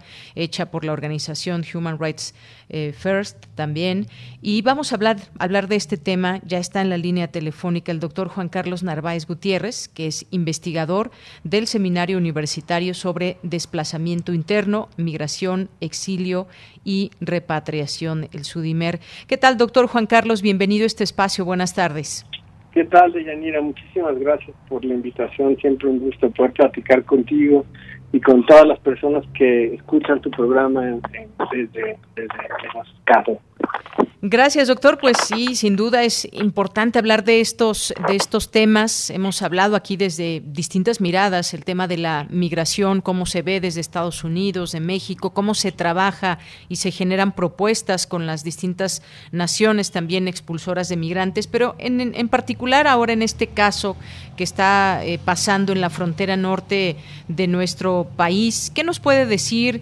Eh, ¿Qué investigaciones se hacen al respecto y cómo entender esto que está eh, pasando? Se habla por una parte, doctor, de que el presidente Joe Biden pues tiene otra mirada, eh, otra forma quizás de ver a la migración, pero pues todavía en los hechos eh, va de alguna manera lente, lento este cambio que eventualmente podría darse. ¿Qué nos puede decir desde su perspectiva? Bueno, pues mira, muchas gracias, Yanira. Creo que es importante colocar ahora el punto en el tema del título 42 y las expulsiones que se derivan de ello. Y para un poco situar a las personas en este tema, me gustaría un poco contarles de dónde viene, ¿no? ¿Qué es el título 42? Y quizá por qué nos sorprende tanto, ¿no? Verlo todavía implementado en la administración de Biden. El título 42 es una, eh, lo, se, digamos como que se implementa de nuevo, es una aunque aunque tiene sus raíces desde 1940 y tantos, 44 me parece, no eh, se implementa, digamos, como en la era actual con eh, la administración de Trump, no y esto se hace en el contexto de COVID y con todo este contexto o con toda esta idea de eh, de cerrar las fronteras, no para eh, para prevenir contagios, etcétera. Entonces, recordemos que durante la pandemia, no durante los primeros meses de la pandemia y hasta la actualidad, en la frontera norte de México con Estados Unidos, no, la administración de Donald Trump decidió eh, cerrar las garitas terrestres, no, eh, y que de alguna manera se eh, impidiera el paso, no, a las a los cruces fronterizos de sur a norte. Sin embargo, no así de norte a sur, no porque es importante mencionarlo que se dejaron abiertos los pasos de las garitas de estadounidenses hacia México y también y muy importante no no paró el funcionamiento digamos como del aparato de deportación. Y de ahí no que es es, es importante el tema del título 42 porque sobre pretexto no lo podemos decir así sobre pretexto de la pandemia no eh, se impulsó esta política que es una política digamos totalmente restrictiva, totalmente violatoria de los derechos humanos y sobre todo digamos que puede pensarse con muchos tintes, digamos, quizá xenófobos, ¿no? de Estados Unidos hacia la población no solamente de México, sino que también a toda la población que eh, está en contexto de movilidad en la frontera norte de México y que proviene de eh, de Centroamérica, de las diferentes regiones de Centroamérica y de otras y otras latitudes, ¿no? Y ¿Qué es la qué, qué lo hace diferente? No lo hace diferente que, que no está, digamos, como regulada desde eh, desde la Oficina de Aduanas y Protección Fronteriza, es decir, no está realmente este, regulada por una política migratoria, sino que está regulada por una política de salud. Y es entonces que más bien es el Centro de Control y Prevención de Enfermedades quienes determinan quiénes son admisibles y quiénes no.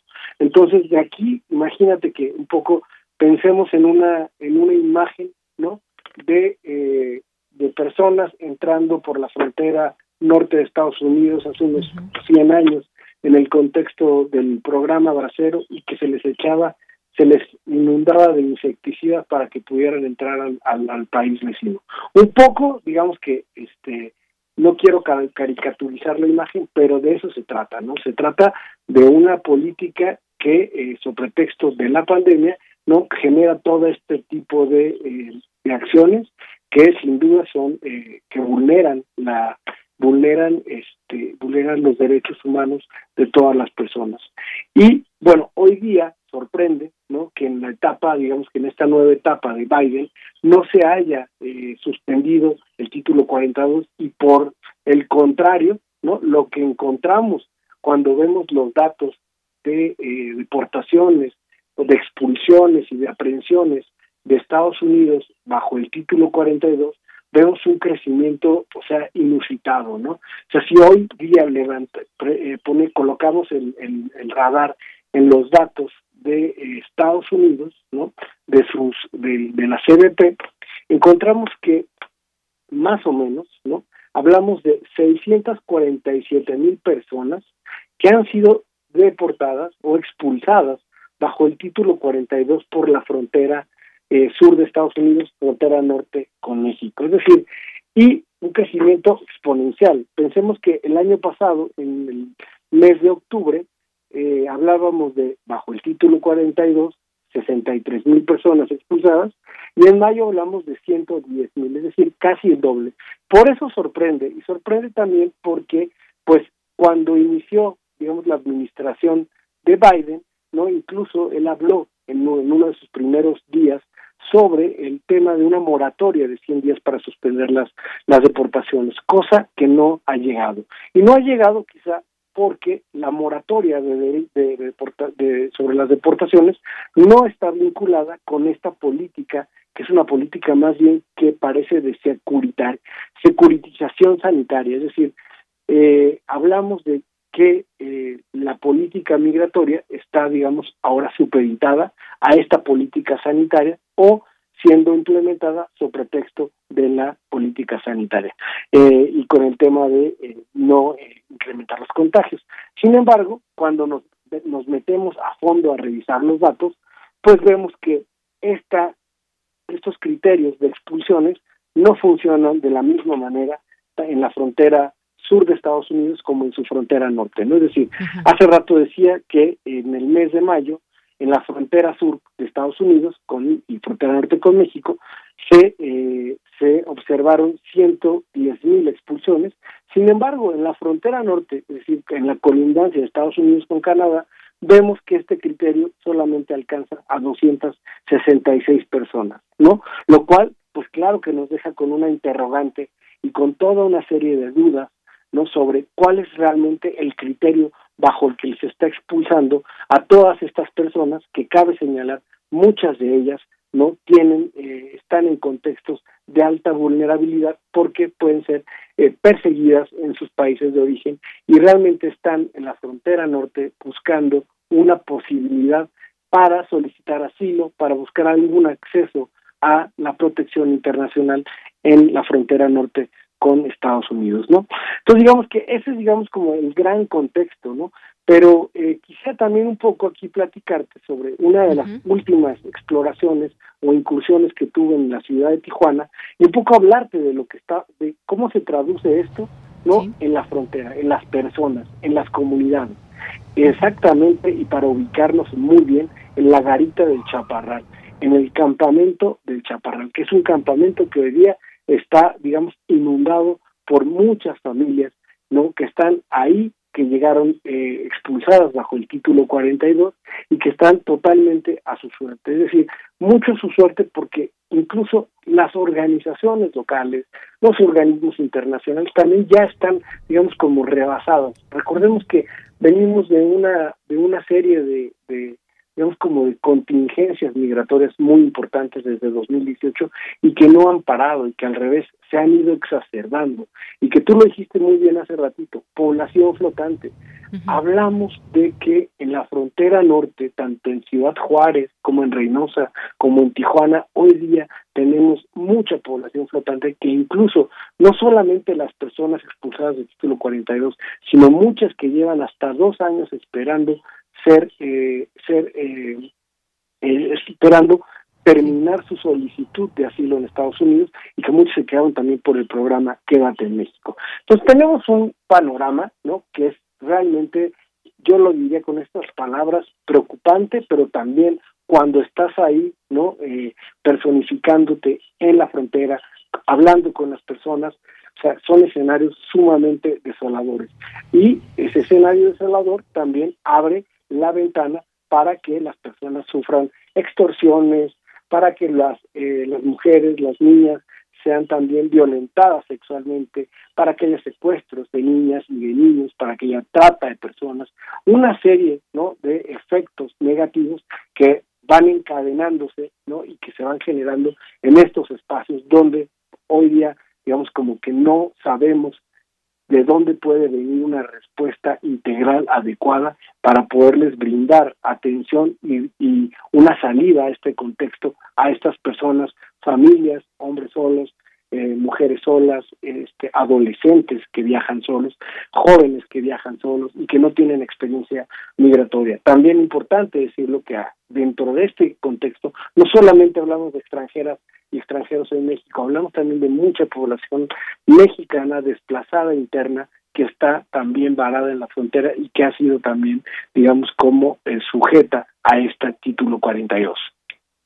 Así es, doctor. Pues creo que nos da una explicación bastante eh, amplia, ilustrativa de lo que significa este título 42, lo que está pasando en la frontera norte, esta población que hablamos de mujeres, familias, hay niños, hay adolescentes, hay pronunciamientos eh, de distintas eh, agrupaciones o asociaciones internacionales de los derechos humanos. Esta Amnistía Internacional también muy atenta a todo esto, eh, ONGs. Sin embargo, pues esto todavía no tiene una, una, una, solución. Se esperaba de alguna manera que se le pudiera dar un giro con la llegada de Joe Biden y también, pues hay que recordar, me parece muy pertinente ahora traerlo a colación, la visita que en su momento hizo la vicepresidenta Kamala Harris. Uno de los temas, pues, ha sido la, la migración, un tema latente del que se ha hablado con el gobierno de México,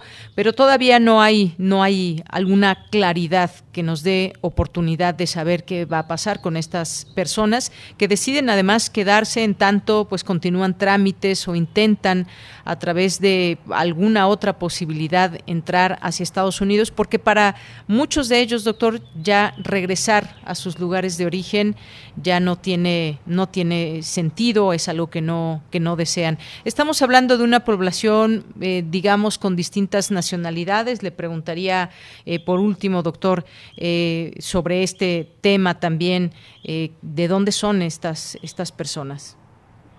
Eh, claro, mira, en, el, en, el, en el contexto del título 42, de lo que estamos hablando son de personas eh, originarias de Honduras, de El Salvador, de Guatemala, de Haití, México, ¿no? Eh, digamos, como todo este repertorio que se ha ido sumando de nacionalidades en el, en el contexto migratorio mexicano, ¿no?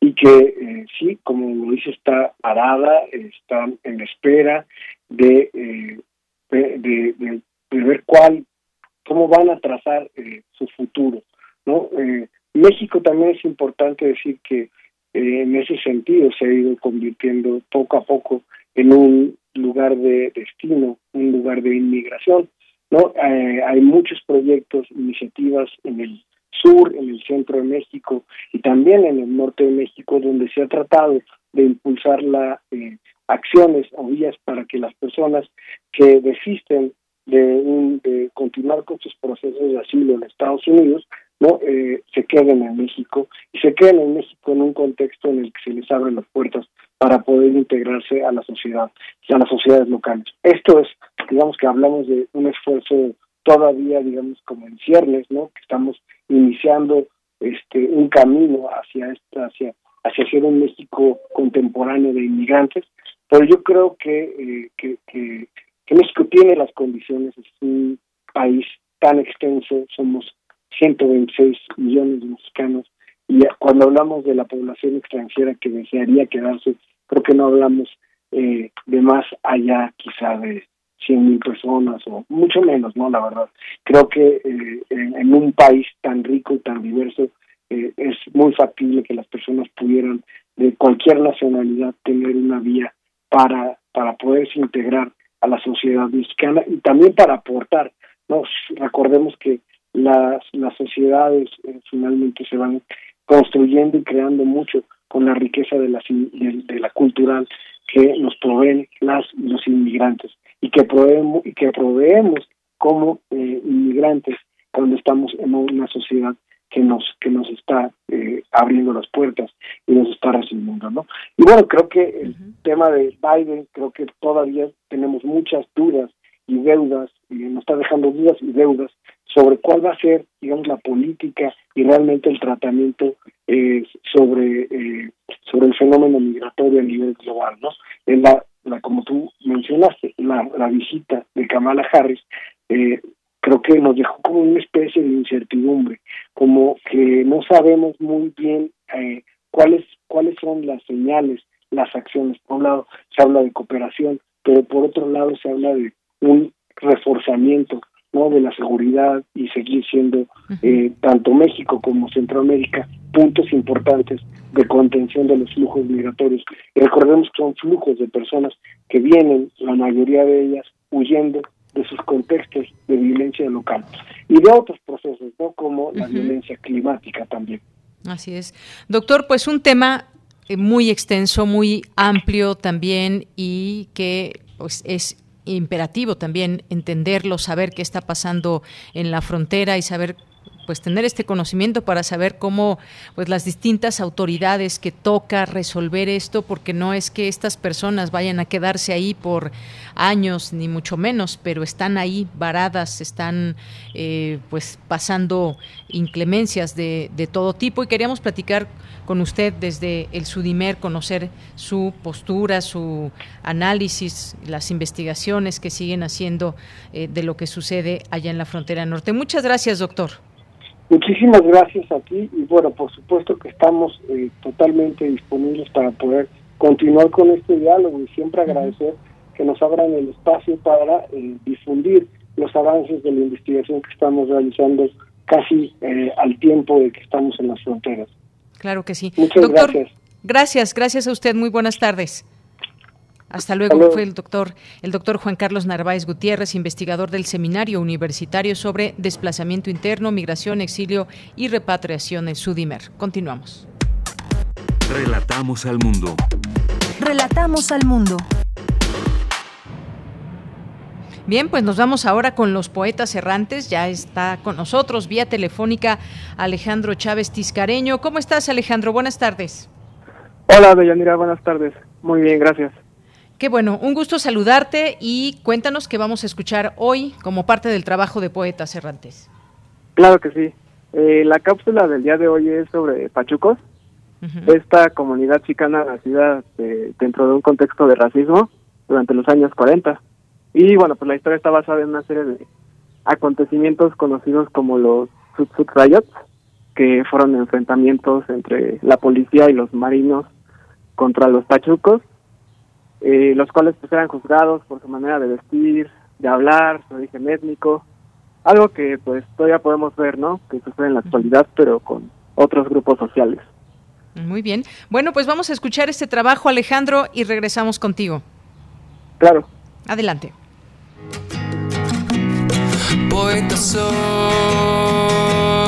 errando voy, buscando el sonido que dejó voz, mi corazón, alcanzando el tuyo es un destino decidido, escúchame. Poetas errantes. What happened, mis carnales? ¿Están listos para escuchar una historia bien pachucona? Sucedió en los años 40, en algún barrio chicano del centro de Los Ángeles. Ya te dije que no me gusta que salgas hacia la calle, Sebastián. No, ¿qué tiene de malo? Te ves mal, con esos pantalones aguados y ese sombrero ridículo. Te easy, jefa. Para ser un buen pachuco hay que saberse vestir. Hmm, ¿Disfrazado de delincuente? Se llama Sud Sud. Y no es un disfraz. It's my identity.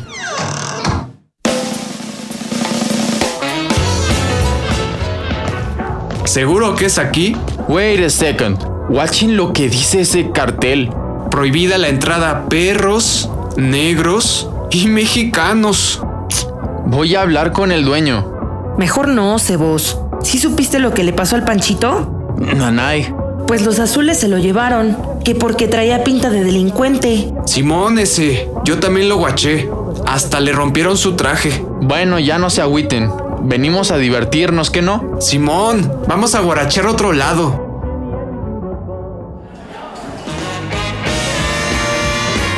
Entonces, ¿cómo conseguiste tu traje, Cebos? Me lo regaló mi tata. ¿Tu tata, el de México? Sí. Ya deja de parlotear ese. Vamos a mover las zancas. Arroz. A bailar con las jainitas.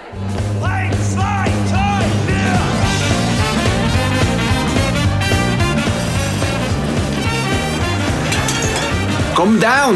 Ya estuvo, ya estuvo. Suéltenme. Agarren a los demás. Tikirisi, carnal. Solo nos estamos divirtiendo. Shut up. ¿De qué se nos acusa? Disturbios contra la paz. Escuchamos que unos mexicanos habían golpeado a unos marinos. Pues nosotros no fuimos. Ah, ¿no? ¿Y ese disfraz de delincuente? No es un disfraz, es nuestra identidad. Ustedes no tienen identidad ni cultura.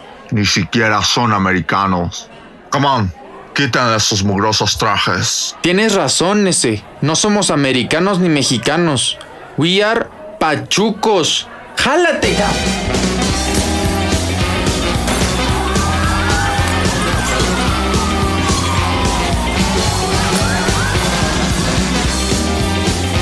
Y así fue como el Cebos y sus carnales fueron violentados injustamente, al igual que muchos hermanos latinos que han sido discriminados por su origen étnico. Quizá muchos se preguntarán, ¿qué es un pachuco? Mírenme, hace 100 años que vivo. Caifas es mi casa y en México está mi tata. Mis hambres reviven, reventando las cadenas. Hambres de justicia, dignidad y paz en el alma. Hoy ya no soy mexicano, ni hispano, ni tampoco americano. Soy una sombra del pasado y un esfuerzo hacia el futuro. El pachuco es resistencia, identidad y unión, pero también es baile, alegría y mucha diversión.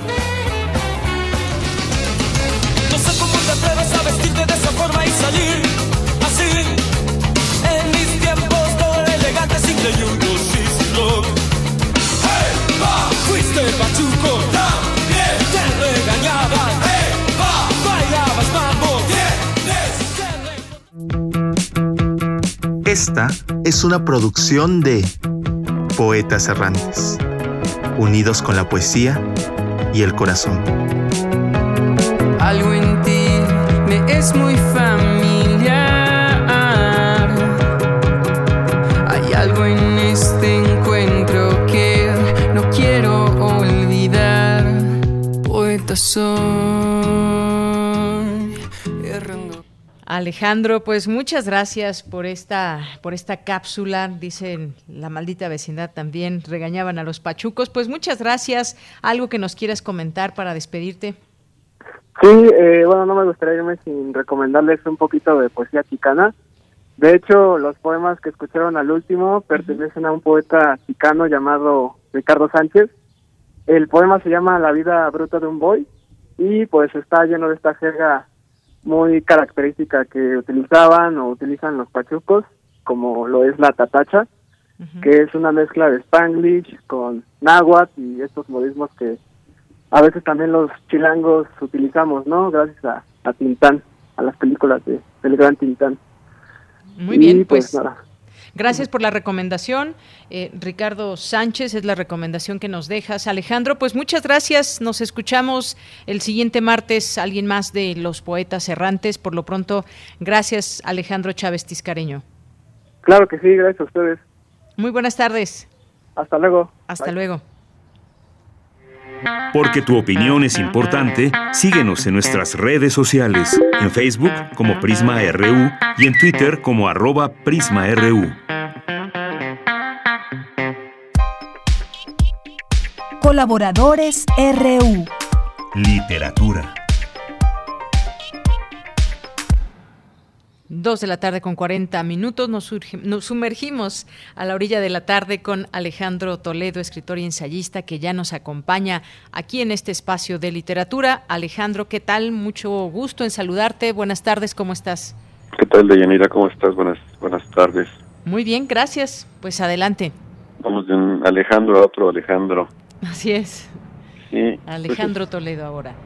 Fíjate que es, es un libro difícil de, de hablar, este del invencible verano de Liliana, de Cristina Rivera Garza, porque es, un libro lleno de, yo diría, de humanidad, es, es un libro duro, este, que genera como una inmediata empatía con la, con la autora, que tuvo esta, este arrojo, digamos, este atrevimiento de sumergirse en una historia dolorosa, personal, como fue el asesinato de su hermana menor, se llamaba Liliana Rivera Garza. Ella fue asesinada el 16 de julio de 1990 por, por digamos, el que había sido su novio, este, este, un personaje que no, que no quería desprenderse de ella a pesar de que ella le ponía sus límites, un golpeador y un asesino que se llamaba Ángel González, se llama Ángel González Ramos, que nunca pisó pisó la cárcel. Entonces, este, pues, eh, la misma Cristina era, era joven en ese, en ese momento. No se hablaba entonces, no existía el término feminicidio, digamos, de uso legal. Cuando se referían a estos asuntos, eh, se convertían en crímenes pasionales, que eran la forma en que se archivaban y se, y se despachaban. Y este, y pues, 30 años después de los acontecimientos y con una larga carrera literaria, Cristina Rivera Garza decide afrontar este suceso que es como un, trauma original.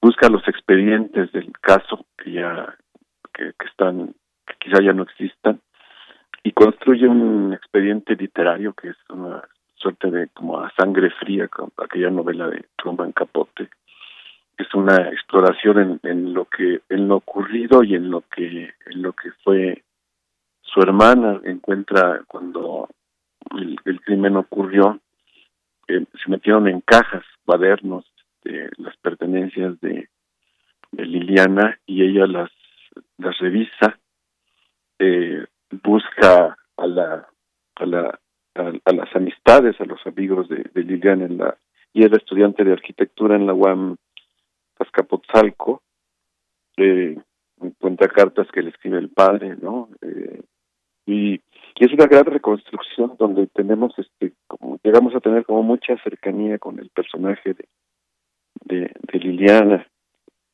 y esto genera por, por, por, todo lo que rodea el asunto, genera este, esta, te digo, esta, esta empatía con ella y este dolor que está ahí como metido en el, en el texto, pero en este caso el, el, dolor que hay allí es una manera de sanarlo, ¿no? Porque eh, logras este eh, una como especie de amistad, digamos, con, con Liliana, simpatizas con ella, la escuchas, la, la lees, este, ves, oyes las, escuchas las anécdotas de sus compañeros de la de la Guamas Capotzalco, etcétera, y este la, la hermana que es la que escribe mantiene una especie de distancia con el asunto, quiere que que los documentos hablen, que los hechos sean los que los que se expresen y consigue un libro, te digo, muy humano y muy y muy doloroso, ¿no? Pero realmente es, es, yo creo que es un libro este, eh, importante en cuanto que ayuda a reconocer además ciertos ciertas señas de lo que puede ser una una relación nociva tóxica que puede que muchas veces conduce a este a estos desenlaces, ¿no? Me pasó una cosa muy curiosa con el libro que quizá pueda parecer trivial, pero hoy, hoy en la mañana, después de estarlo leyendo, hoy en la mañana me desperté con, con ganas de, de pan francés. Yo no sabía por qué. Entonces, este, así como mecánicamente me conseguí un recipiente, le eché el, huevo, la leche, un poco de vainilla, me preparé mi pan francés. Y luego al volver al libro, encontré una referencia que había leído yo en estos días donde se decía que Liliana Rivera Garza preparaba un pan francés que, mm. le quedaba muy bien y que era muy muy rico, ¿no? Entonces, esa es como la cercanía que uno que uno, uno tiene con el protagonista, con, con, Liliana. protagonista no es, es quizá está mal dicho porque no es una, una novela, sino es, es, es una, una chica de 20 años que fue asesinada, pero eh, el libro te acerca a ella de un modo realmente entrañable, ¿no? Y este, y, y te digo que realmente admiro el valor que, que tiene ahora Cristina Rivera Garza de exponer esta situación, de, de presentarlo así, ¿no? Después de, pues, alguien dirá que son 30 años después como que fue una reacción tardía, pero no, yo creo que no, porque que estos 30 años también han sido como de mucho aprendizaje social en torno a estos asuntos de, la, de la violencia machista y del y de los feminicidios, ¿no? Y, y, y son conductas que además permanecen. En este caso se trata de la relación que ella establece con novio de la preparatoria, una relación claramente dañina, tóxica, con un tipo celoso, este inseguro, que, y que y termina en, en la en la triste muerte de una mujer que era, que era muy brillante, por lo que se ve aquí que iba a ser una buena arquitecta que tenía estaba estudiando el, el octavo semestre de la, de la carrera y que este acaba de este te- termina su vida de este modo absurdo, ¿no? Así es, Alejandro, que pues como bien dices, una, una historia que parte de esta dura realidad, de este acontecimiento. Ese término que dices, efectivamente, que con el tiempo pues nos aclara también mucho el llamar a este tipo de asesinatos como feminicidios, le da una connotación muy, muy particular y que sin embargo, pues eh, también como muchos otros casos, eh, pues hay indiferencia muchas veces, hay impunidad y eso es algo que se sigue también reclamando constantemente y que, pues, como bien dices, una una historia, una historia muy, muy, muy dura, muy triste a la vez, pero que el tiempo no, no la dejó en el olvido y está más vigente que nunca el poder conocer esta historia.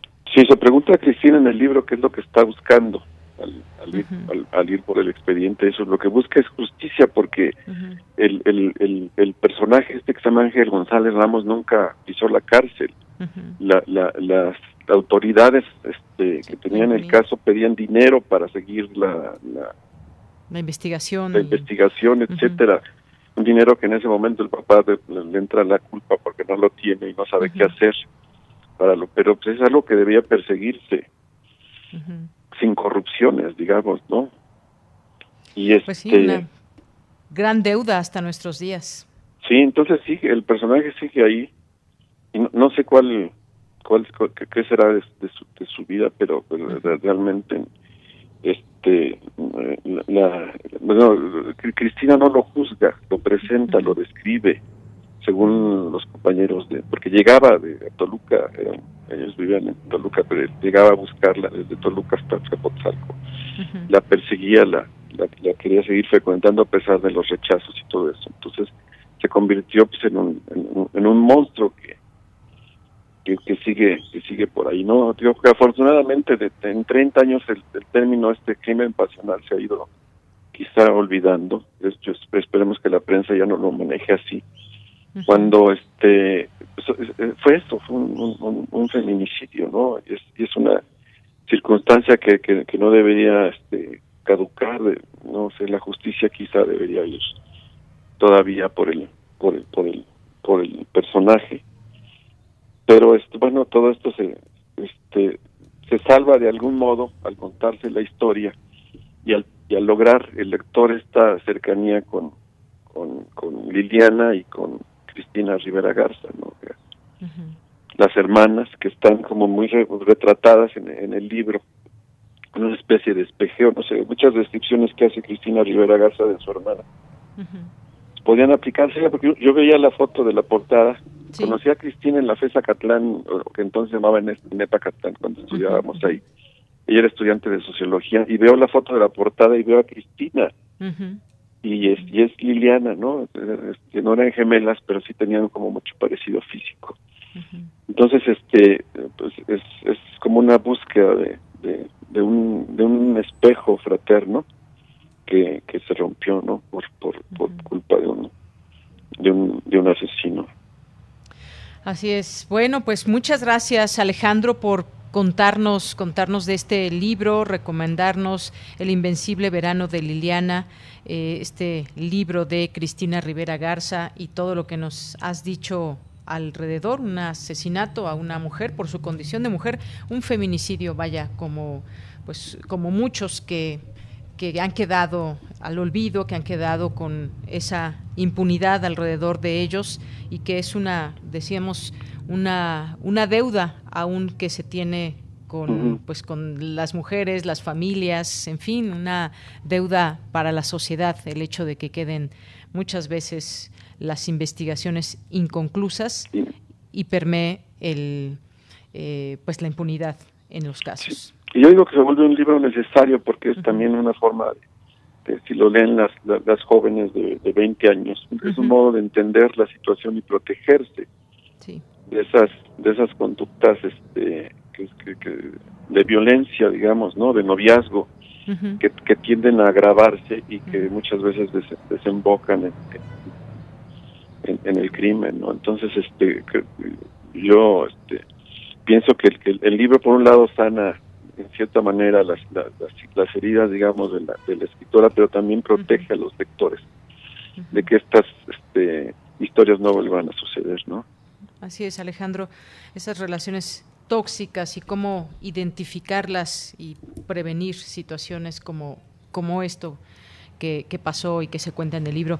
Eh, pues muchas gracias, Alejandro. Alejandro Toledo, gracias por estar con nosotros en esta ocasión a la orilla de la tarde. Cuídate mucho, que estés muy bien. Igualmente. Hasta luego. Continuamos. Prisma RU. Relatamos al mundo.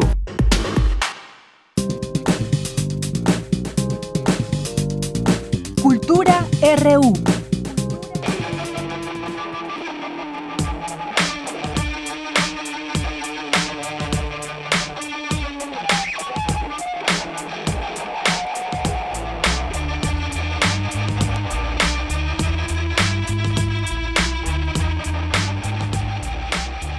pues nos vamos ahora a la sección de cultura con Tamara Quiros. Buenas tardes, Deyanira. Como siempre agradecemos a todas y todos los que nos acompañan a través de las frecuencias de Radio UNAM. Ya casi finalizamos la transmisión de hoy y antes de hacerlo los invito a que naveguen en la página web del Museo Universitario Arte Contemporáneo. Desde el 21 de junio, Sala 10, el espacio de exhibición virtual del MUAC presenta la pieza en video No con una explosión de Laureana Toledo, una artista autodidacta que ha investigado las paradojas de la modernización. El trabajo de Laureana explora las relaciones entre distintos medios y lenguajes, así como la asimilación de la cultura popular y nuestros modos de lectura de la misma. Ha expuesto de manera individual y colectiva en Londres, Los Ángeles, en México, es cofundadora de Soma, Espacio de Artistas, también ha gestionado proyectos como curadora en colaboración con Francis Alice y David Byrne. En Londres obtuvo una residencia como artista internacional invitada en Gasworks y preparó una pieza en colaboración con el bajista John Taylor. Su pieza, en colaboración con la colección de Mick Jones,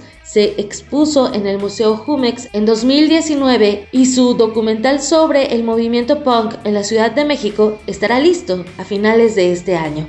Las imágenes de este filme, tomadas con película analógica de 35 milímetros digitalizada, registran de un modo deliberadamente atemporal el paisaje social y natural del istmo de Tehuantepec con el que la artista está vinculada familiar e históricamente. Estas imágenes rompen con la herencia iconográfica que romantizó al istmo como una supuesta tierra virginal y exótica. Es así como la artista registra un paisaje de melancolía y desertificación, donde la producción eólica, la acumulación de desechos y las maquinarias abandonadas abonan cierta alegoría sobre la falla de las promesas de progreso.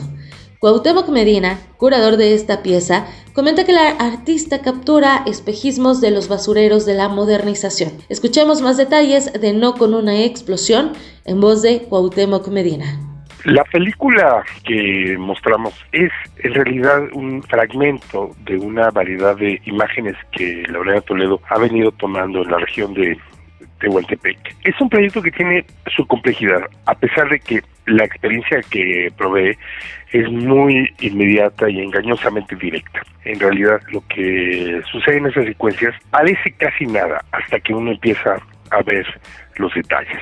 Hace unos años, eh, Lorena empezó a hacer investigación en el archivo Pearson en Inglaterra, eh, el archivo de la de, de Whitman Pearson, quien fue el ingeniero que proyectó el ferrocarril transísmico para Porfirio Díaz y que está localizado en el Museo de Ciencia de Londres.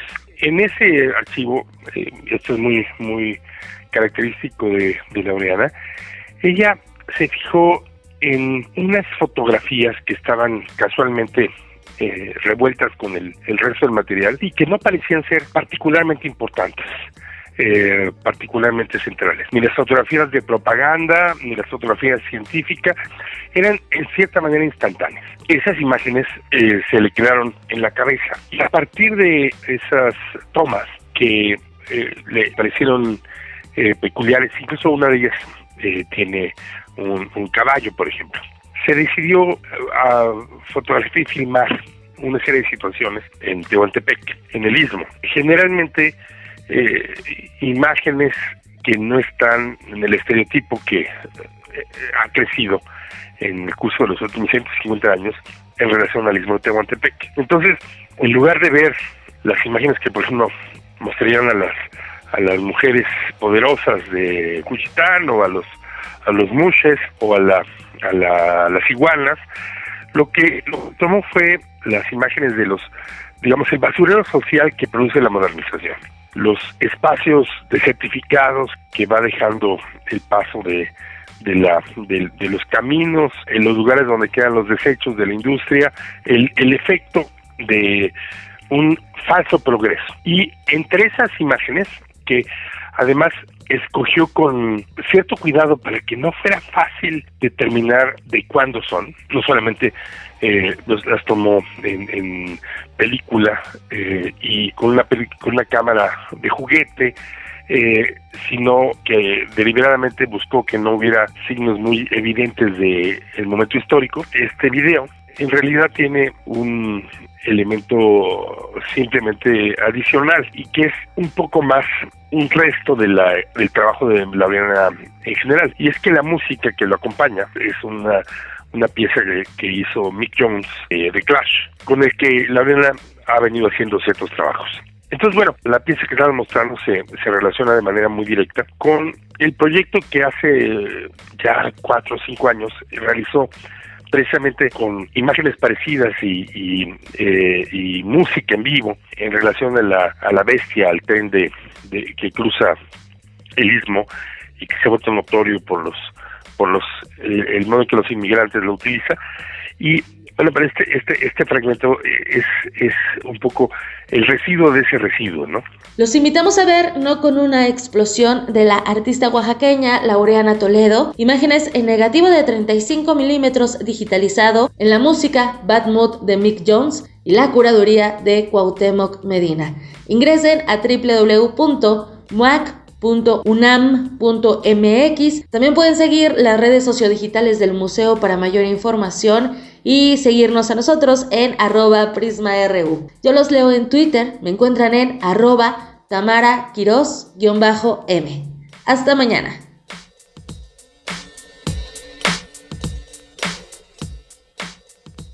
Bien, pues llegamos al final de esta emisión. Muchas gracias a ustedes que nos sintonizan todos los días. Lo esperamos mañana. Mañana en estos micrófonos va a estar mi compañera Virginia Sánchez. Acompáñenla.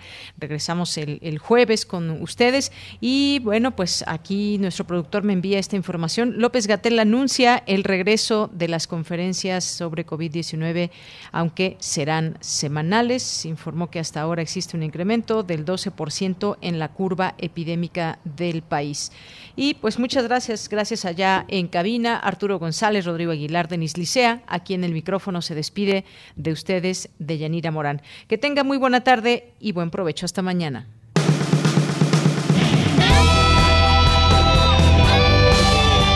Prisma RU. Relatamos al mundo.